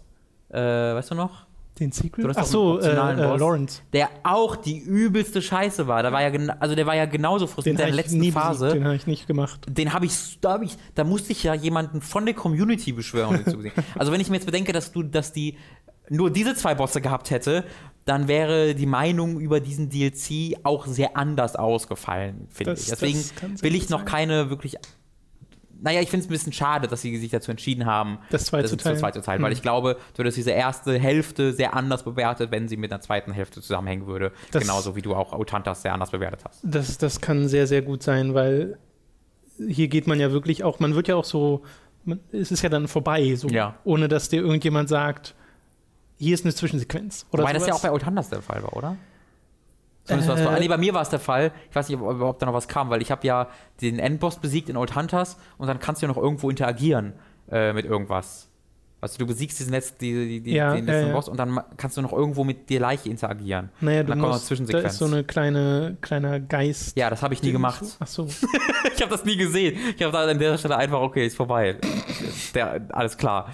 Ähm, Okay. Deswegen war das für mich dann ein relativ ähnliches Ende tatsächlich. Aber da hatte ich zumindest das Gefühl, okay, das ist jetzt, das war es jetzt. Ja. Alles hat hier hingeführt zu Ja. diesem Ding. Ja, auf jeden und das, Äh, fühlte sich sehr final an, während du hier wirklich das Ding hast, okay, hier fehlt jetzt irgendwas. Man wird so ein bisschen einfach so wieder rausgeschmissen, Mhm. ohne dass man jetzt das Gefühl hat, dass es einen Abschluss gibt, weil es ja einfach keinen gibt, ist ja Mhm. einfach de facto so. Äh, und man hat nur einen kryptischen Dialog von der Malerin im Dachboden der Kapelle, die einen dann sagt, ja, mein Onkel Gail sucht gerade nach der Dark Soul. Ja. Okay. Ich habe mich da halt äh, echt sehr an Orphan Coast wirklich erinnert gefühlt aus Bloodborne, weil äh, auch vom Schwierigkeitsgrad her. Weil bei Orphan Coast saß ich halt vier Stunden dran oder sowas und das war halt im Gegensatz, nochmal knackiger. im Gegensatz zu Ludwig Obwohl- oder, oder wie ist der andere? Ludwig und Lawrence? Äh, Lawrence ja. war, glaube ich, Äh, die beiden waren halt frustrierend und haben mir keinen Spaß gemacht, äh, während ich bei äh, Orphan Coast vier Stunden da saß, aber immer Spaß dabei hatte. Ähm, und Ja, bei Orphan of gefühlt hatte ich auch das Gefühl, dass das einfach, da lernt man jedes Mal so ein bisschen dazu, Ja, äh, so nach dem Motto. Äh, hier bin ich halt zwiegespalten, weil zum einen, für mich persönlich ist das dann too much, vor allem aus de der Hinsicht, dass ich keinen Spaß habe, einfach diese ersten zwei Phasen immer wieder nochmal machen zu Mhm. müssen, um dann in der dritten Übung zu bekommen, weil es einfach mega wiederholt ist. Mhm. Ähm, und zum anderen aber auch aus einer Trollsicht, aus einer reiner Spielemomentsicht, ist das halt mega cool gemacht, Ja. dass sie dich wirklich aktiv verarschen. Ja. Also das ist ja wirklich das Ziel des Spiels, ist ja wirklich dir zu sagen, ja, jetzt ist vorbei. ja. Und dann ist es nicht vorbei. Deswegen mag ich diesen Und das Boss ich, so sehr. das finde ich sehr cool, weil das als, also wahrscheinlich könnte ich vorstellen, für mich persönlich zumindest, ist es ein besserer Boss als Zuschauer als als Spieler. Okay, also ich mag ich ihn auch, sagen ich würde- mag ihn tatsächlich als Spieler genauso gern. Er hat mir halt A, diesen Überraschungsmoment gegeben, da- dass mir äh, Dark Souls 1 so, so, so wichtig hat werden lassen, dass du komplett überrascht wurdest die ganze Zeit. Und das ist das, was in Dark Souls 3 natürlich größtenteils dann fehlt, auch in Bloodborne dann größtenteils fehlte. Und da haben sie es geschafft, genau das wieder zu erzeugen. Ähm, aber auch, dass auch dieser, diese Verzweiflung in mir, die ich da gespürt habe, mit, oh, ich krieg, weiß nicht, wie das gehen soll, aber irgendwie geht's dann doch.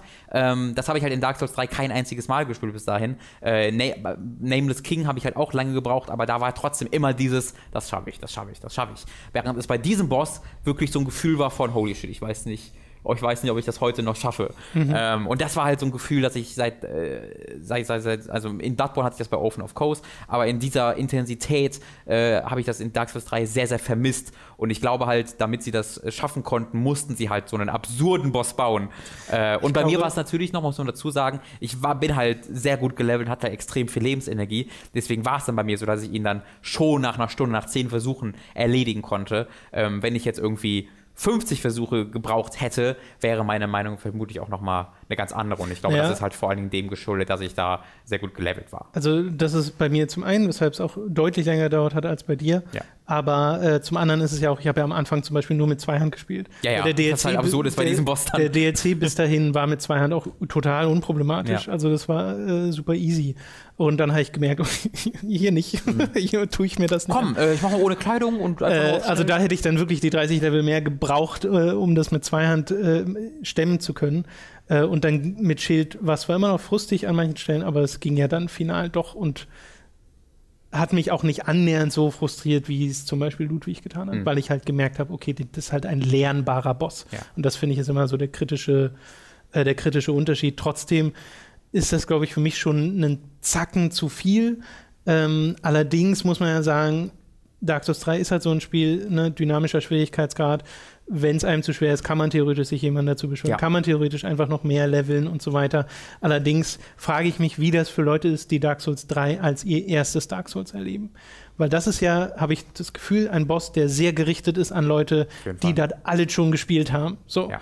die quasi, wo sie sich gedacht haben, okay, jetzt machen wir mal was für die, die Veteranen. Aber ich finde, das gilt ja Motto. allgemein für Dark Souls 3, dass es ein Spiel ist, was in seiner Inszenierung, Geschichte, Gameplay sehr darauf aus ist, dass du es schon kennst und dass du eben äh, von, Nost von irgendwie eine, eine Art von Nostalgie für Dark Souls 1 auch hast. Also ich finde, das, das ist sehr in dieser DNA von Dark Souls 3, denn das ist sehr Naja. diese alten Fans ansprechen möchte. Ja, klar, aber trotzdem wird es ja nun mal Leute geben, die es zum ersten Mal spielen. Und ich rede jetzt eher vom Schwierigkeitsgrad her, Ja. den, äh, wie es sich da an die Leute richtet. Ja. Und da ist Dark Souls 3 insgesamt, zumindest gefühlt, Mhm. jetzt nicht das schwerste Dark Souls oder so, aber das ist eh meistens das erste dieser Spiele, die man gespielt hat. Mhm. Wenn du jetzt die Leute fragen würdest, das ist immer das erste, wo du das alles erlernen musst, die Art und Weise dieses Spiels, ist halt das, wo es dir am schwersten fällt. Und wenn da jemand mit Dark Souls 3 anfängt und dann den DLC direkt danach spielt, hat er, glaube ich, seinen Spaß. Mhm, Auch ja. mit so Sachen wie dem Nameless King oder so. Ich bin immer noch ein bisschen enttäuscht über die, über die Story, weil du halt mit Friede gegen die dritte Schwester dieser Saber Church äh, äh, ähm, kämpfst und das sind Mit ja. Friede? Äh, bitte? Hm? Die, die Friede? Die, Achso, du meinst, dass sie die ist, ja. Das Okay, ist die klang dritte, grad- genau, klang das, ist, das ist die dritte unbekannte Schwester, die die Saber Ja, Church Sa- gegründet hat. Sable Church. Sable Church, Entschuldigung, die halt aus London kommen, wenn ich mich recht erinnere. Äh, und äh, wo eine dieser drei Schwestern ist halt dafür verantwortlich, dass du zwar quasi zum Lord von äh, Londor werden kannst und dieses ein, eine schwieriger zu erreichende, äh, sehr kanon wirkende Ende ähm, erreichen kannst. Und ähm, das ist halt so ein Punkt, wo ich mir, was ich mir erhofft habe, dass halt Londor der Fokus ist und dass das jetzt so nebenbei erwähnt wird und so abgefrühstückt wird und dann der Fokus auf diese Painted World gelegt wird, die ich für sehr uninteressant halte, ähm, fand ich sehr schade. Also ich hoffe, der zweite DLC konzentriert sich dann wirklich ein bisschen auf Londor oder auf diese ähm, Age of the Deep Geschichte, die an, erwähnt wurde, weil ich hatte sehr das Gefühl, dass ich hier einen Filler gespielt habe einfach. Okay, dann müssen wir den Podcast mal langsam zu Ende bringen. Du hast noch ein Thema, über das du reden Das Black möchtest. Mirror kann ich aber auch fürs nächste Mal noch machen, wenn ich Wollen wir das beim nächsten Mal machen? Ja, ich, Okay, ich habe zwei, klar. zwei oder drei Folgen der zweiten Staffel gesehen. Dann äh, kann ich die nächstes Mal komplett. Dann reden wir beim nächsten Mal unter anderem über Black Mirror, die äh, TV-Serie. Soll Mhm. es das gewesen sein für dieses Mal? Wir bedanken uns fürs Zuhören, freuen uns sehr, wenn ihr uns eine 5-Sterne-Bewertung auf iTunes äh, gebt.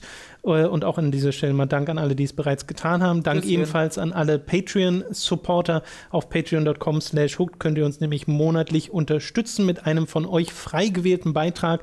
Wenn ihr 10 Dollar oder mehr gebt, dann bekommt ihr den On-Topic-Podcast der alle zwei Wochen erscheint, eine Woche vor allen anderen. Und äh, auch da sind wir sehr, sehr, sehr dankbar für eure Unterstützung, weil das wirklich überhaupt erst Hooked in dieser unabhängigen Form erst möglich macht. Äh, Dann gibt es noch so Sachen wie ein audible.de Link über audible.de slash hooked könnt ihr euch nämlich einen kostenlosen Probemonat bei dem Service holen und dort bekommt ihr ein Hörbuch für lau. Und das könnt ihr auch über diesen Probemonat hinaus behalten. Also auch da eine Empfehlung für, da haben wir auch was von. Genauso gibt es noch einen Affiliate-Link über Amazon, wo ihr einfach dort einkaufen könnt. Und wir haben davon etwas, das findet ihr alles in der Beschreibung. Vielen Dank fürs Zuhören. Wir hören uns beim nächsten Mal. Und jetzt viel Spaß, entweder bei dem Superkreuzburg-Video, bei dem IDF-Video von Robin, bei dem Dark Souls 3 Videotagebuch oder was auch immer ihr euch als Titanfall nächstes 2. anschaut. Kauft euch sofort Titanfall 2, Titanfall ignoriert die 2. ganze Scheiße, die wir hier produzieren und spielt sofort Titanfall 2. oh, übrigens, dieses Auto. Hm. Also, das, das war eine ganz lustige äh, äh, Erkenntnis, weil ich gar nicht wusste, warum alle so nostalgisch sagen, oh, was für ein cooles Outro beim, beim Podcast mit Ach so. David. Weil ich habe die Podcasts ja nie gehört. Ich war ja dabei. Ach so. Äh, und ich wusste gar nicht mehr, ich habe sie dass geschnitten, das deswegen. Besonderes war mit der Phoenix Wright Musik. Ja. Was meinst du, wie viele Prozent der deutschen Spielefans dieses Song als der Giga-Podcast-Song kennen, als der Phoenix Wright-Song? Keine Ahnung. Ich habe ihn noch mal Tragisch. verlinkt in der Beschreibung. Naja. Äh, aber das war ja, also äh, ich habe gerade gesagt, ich habe Radio Giga geschnitten, aber bis zu einem bestimmten Punkt. Hm. Ab Folge 80 oder so hat es dann Severin gemacht. Okay. Äh, und das war immer sehr lustig, wenn dann jemand, der nicht dabei war, die Podcasts schneidet und dann seine eigenen Gags in die Videoversion der äh, de- des Podcasts selbst macht, weil es gab ja immer ein Video, was dazu geschnitten ist, zumindest bis zu einem bestimmten Punkt. Gab's das? Ja, Krass, äh, ganz am Anfang habe ich das, wie gesagt, noch selbst gemacht und dann hat Severin gemacht und äh, noch deutlich mehr Gags reingeschnitten, was sehr, sehr cool war. Ja. Aber nun, Das gibt's hier nicht mehr. Das Hört gibt's auf, hier das zu nicht. fordern. Das gibt's nicht. nein, weil Seid zufrieden mit dem, was ihr habt, gefälligst. zum einen viel zu aufwendig ist und weil ich auch zumindest von mir selbst weiß, dass selbst wenn ein Podcast mit Video kommt, Ja. wie zum Beispiel bei den Easy Allies oder sowas, ich höre das trotzdem Genau. nebenbei. Eigentlich können wir auch bei unseren Let's Plays auf Time das Bild weglassen, weil das werden die meisten eher auch als Podcast hören. Meinst du? Ja. Kommt aufs Spiel an. Ich würd sagen, Bei Final Fantasy 13 2 auf jeden Fall. was soll das denn heißen? Sarah muss die Welt, weil. Bis zum nächsten Mal. Kaios muss Zeit töten, weil Jul da ist. Versteht man gar nicht, wenn man nicht hinguckt.